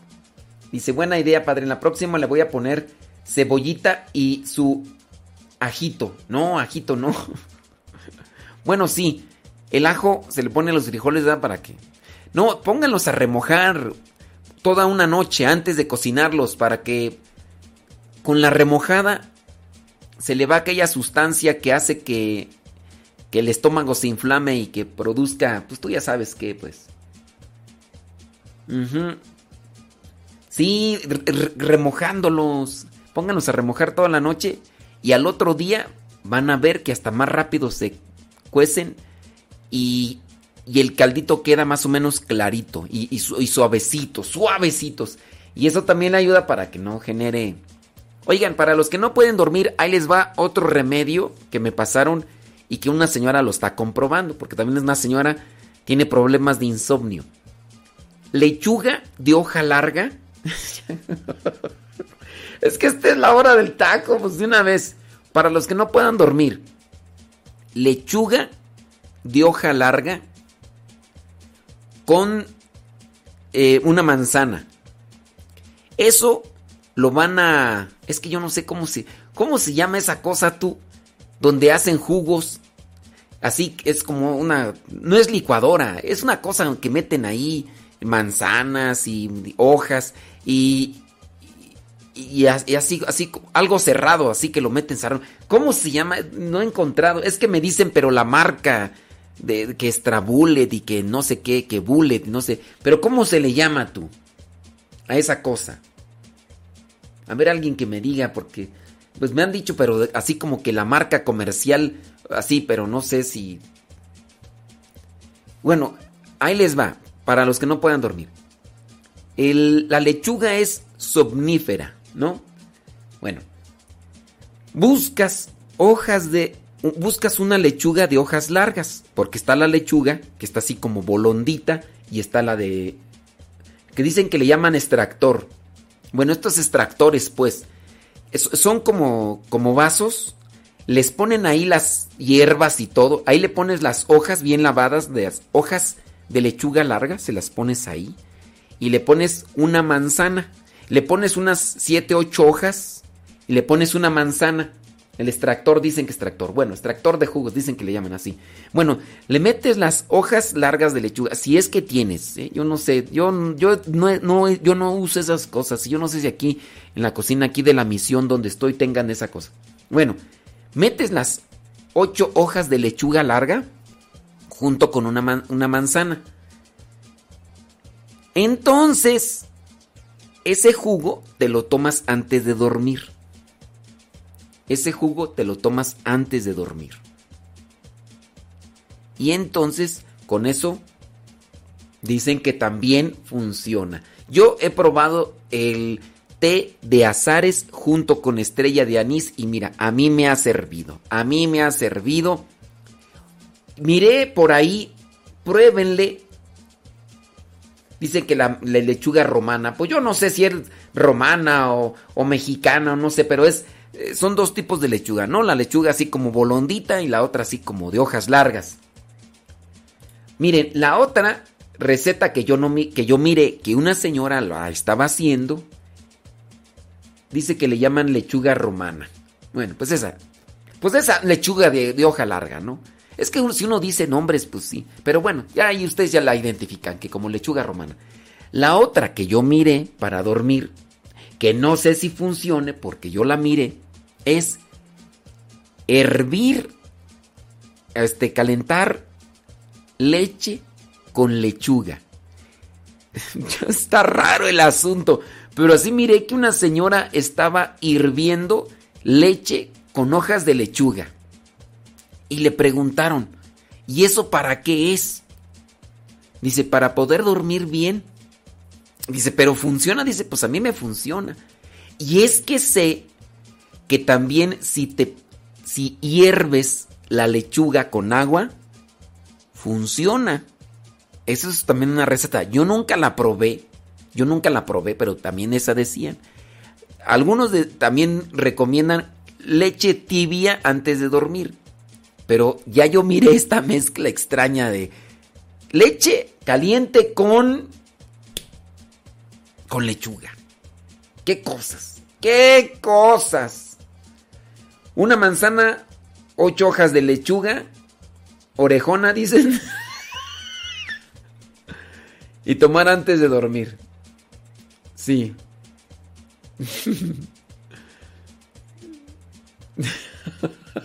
Es que acá, mira, acá donde están haciendo los comentarios ya se agarraron las señoras del chongo. Ya ves que ni les gusta.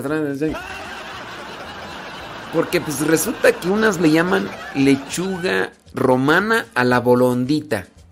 Y otros dicen que es lechuga, esa de hoja larga, que es la lechuga romana. Entonces, pues, así como los coconostlis, ¿no? Unos le dicen de una forma en su rancho y otros yo les digan en mi rancho y ya. Unos le dicen tomate al jitomate. Yo le digo jitomate al rojo y, y le digo tomate al que tiene hoja. Y otros le dicen tomate, tomate chico y tomate grande. Y pues ya uno no sabe. No se agarren de chongo, señoras, hombre. Es sábado, eh, es sábado. Van a llegar con los ojos todos moreteados y van a decir, ¿qué, qué, qué, qué pasa? ¿O por qué? No, pues es que...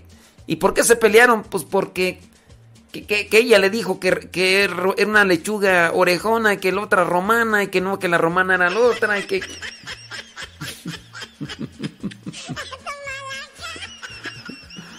Dice que hagan sprint tres minutos y todo lo que, que da y verás si no terminan listos para ir a dormir. Fíjate que cuando cuando tienes insomnio, yo te lo digo pues porque yo pasé por esas. Te pones a hacer ejercicio y ni así. Hay veces. Yo de porque yo así así estaba antes, antes de que me tomara mis tecitos.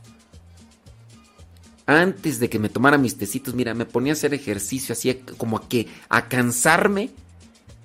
Así bien cansado y ni así. Porque pues hay gente que puede dormir así si haya dormido en la tarde, en el día tienen como el que el don de dormir, pero cuando está así el problema de insomnio, como a mí me pasaba, dicen o hemos recomendado el rosario. Yo me rezaba hasta los cuatro misterios. Que empezaba con los dolorosos, de ahí me iba con. No, empezaba con los gozosos, me iba con los, dolor, con los luminosos, después con los dolorosos y terminaba con los gloriosos. Me aventaba la coronilla completa y ni así me dormía. Yo, eso es lo que a mí me pasó. Eso es lo que a mí me pasó. Dice, la lechuga de bola le llaman lechuga, le llaman Ramona y a la lechuga de hoja larga le llaman, le- les digo pues que ya acá se armó el... Pues bueno, para que no quede ahí lechuga de hoja larga, llámele como le llame, ya sabe identificar, ya sabe que una tiene una lechuga es de hoja larga y otra es lechuga de bola, ya. Ya no voy a entrar en discusiones yo. Hombre, pero sí.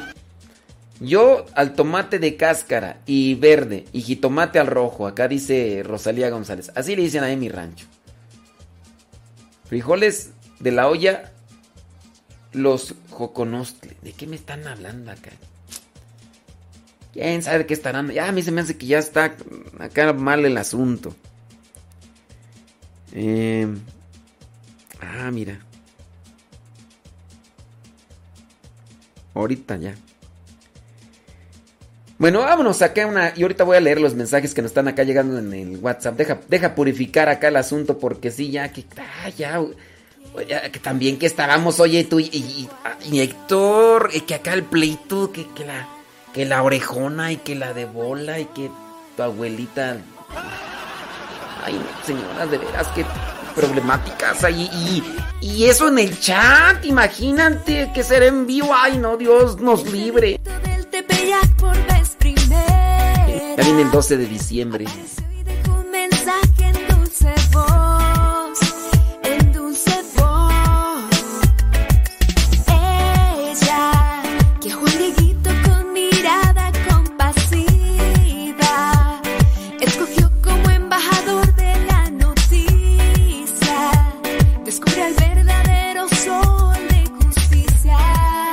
Miren, para el té de azares, es que nos está volviendo a preguntar la señora este, Rafaela Anaya. Díganos dónde está usted, porque. O vaya, mire, busque un mercado. Un mercado. Es que si vive en México, hay mercados. Busquen los mercados. En los mercados ven, hay señoras que venden hierbas de todo. Que lleven, que venden el árnica, que venden el tomillo, cola de caballo. Ahí le van a vender el azares. Son, son como unas hojitas. Y también pregunta por el anís estrella. Ahí en el mercado de Sonora, ese sí, mercado de Sonora está en la Ciudad de México, nada más que sí está un... Mire, es que es la Ciudad de México. Yo no sé dónde vive usted. Pero busque primero ahí en, en el lugar de donde usted es, porque no nos dijo dónde es, hombre. Ujú. Dice, mm, le dicen Joconostle y la X se pronuncia como Che. No, ya vamos a empezar acá. No, no, ya. Ay, que si no era el tomate, era jitomate, y que si no era que... Y ya ahora acá que el choconostle y que joconostle y yo... Ay, Dios mío, santo todopoderoso. Dice, soy de Nayarit. ¿Será este la señora Rafaela tú?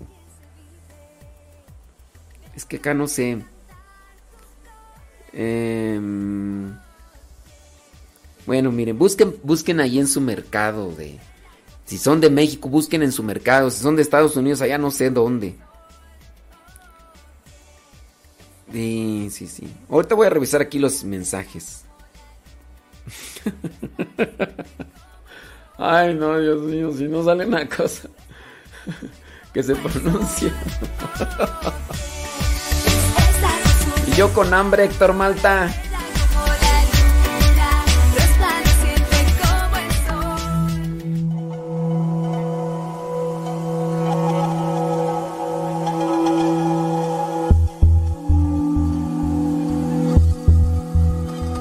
En una ocasión, por la tarde, un hombre vino a nuestra casa para contarnos el caso de una familia hindú de ocho hijos. No habían comido desde hacía ya varios días. Nos pedía que hiciéramos algo por ellos. De modo que tomé algo de arroz y me fui a verlos. Vi cómo brillaban los ojos de los niños a causa del hambre. La madre tomó el arroz de mis manos, lo dividió en dos partes y salió. Cuando regresó, le pregunté qué había hecho con una de las dos raciones de arroz. Me dijo, ellos también tienen hambre. Sabía ella que los vecinos de la puerta de al lado, que eran musulmanes, también tenían hambre. En general, cuando sufrimos y cuando nos encontramos en una grave necesidad, no pensamos en los demás. Por el contrario, esta mujer maravillosa, débil, pues no había comido desde hacía varios días, había tenido el valor de amar y de dar a los demás. Tenía el valor de compartir. Frecuentemente me preguntan cuándo terminará el hambre en el mundo. Yo respondo, cuando aprendamos a compartir. Es triste reconocerlo, es una realidad. Pero cuanto más tenemos, menos damos. Cuanto menos tenemos, más podemos dar. Qué ejemplo tan singular, el de la mamá hindú que llevaba varios días sin comer junto con sus ocho hijos y fue capaz de compartir con sus vecinos también hambrientos la mitad del arroz que acababan de llevarle. No podemos ni debemos ser egoístas pensando solo en nosotros mismos.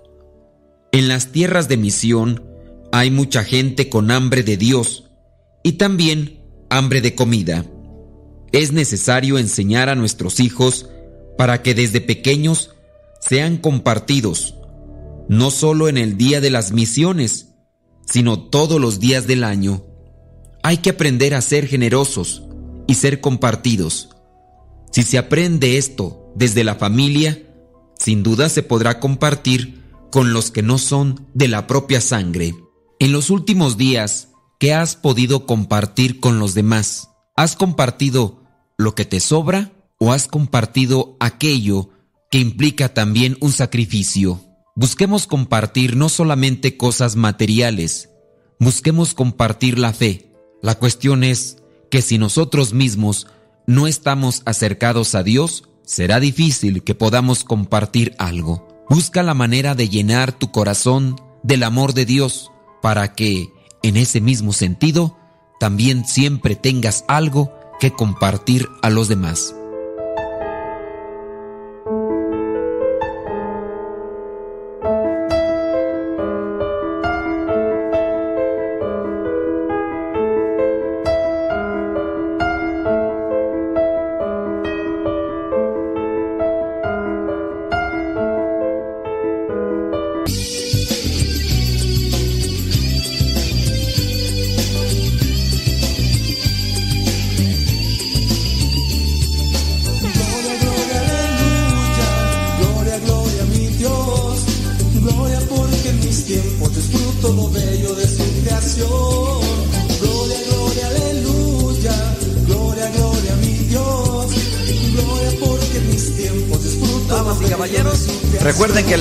Y la tristeza son nocivos para la salud.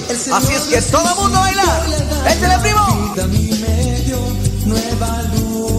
Ya casi nos damos, Héctor Malta. Héctor Malta. ¡Aló! ¿Quién anda del otro lado? Hola padre, yo tuve una experiencia con esa fruta de joconostle ¡Ey!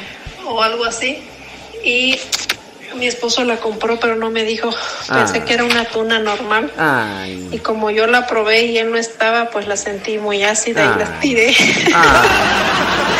y me dijo que eso no eran tunas, No, bueno que sí bueno, sí eran, son pero tunas. eran para un guisado Ah. y yo la verdad no nunca las había probado, o sea no, no las conocía. De hecho, no sabía su nombre. Y si es eso que usted menciona, Sí, ese es, es han de ser esas mismas. Pues sí. Nada Ah. más quería comentarle mi anécdota. Las tiré por ignorante. Bueno.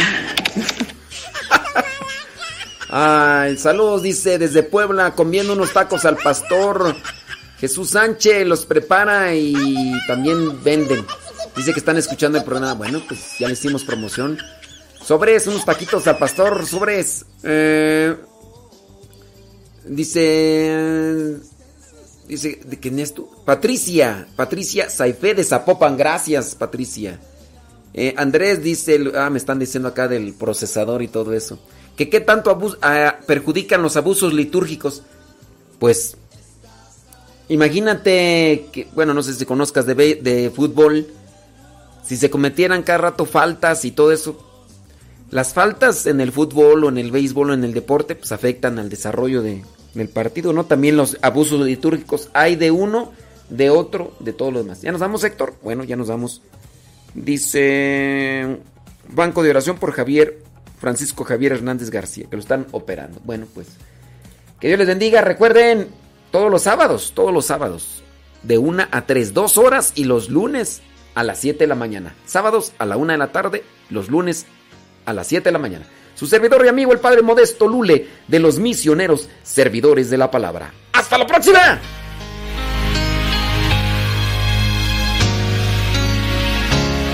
No puedes darte por vencido.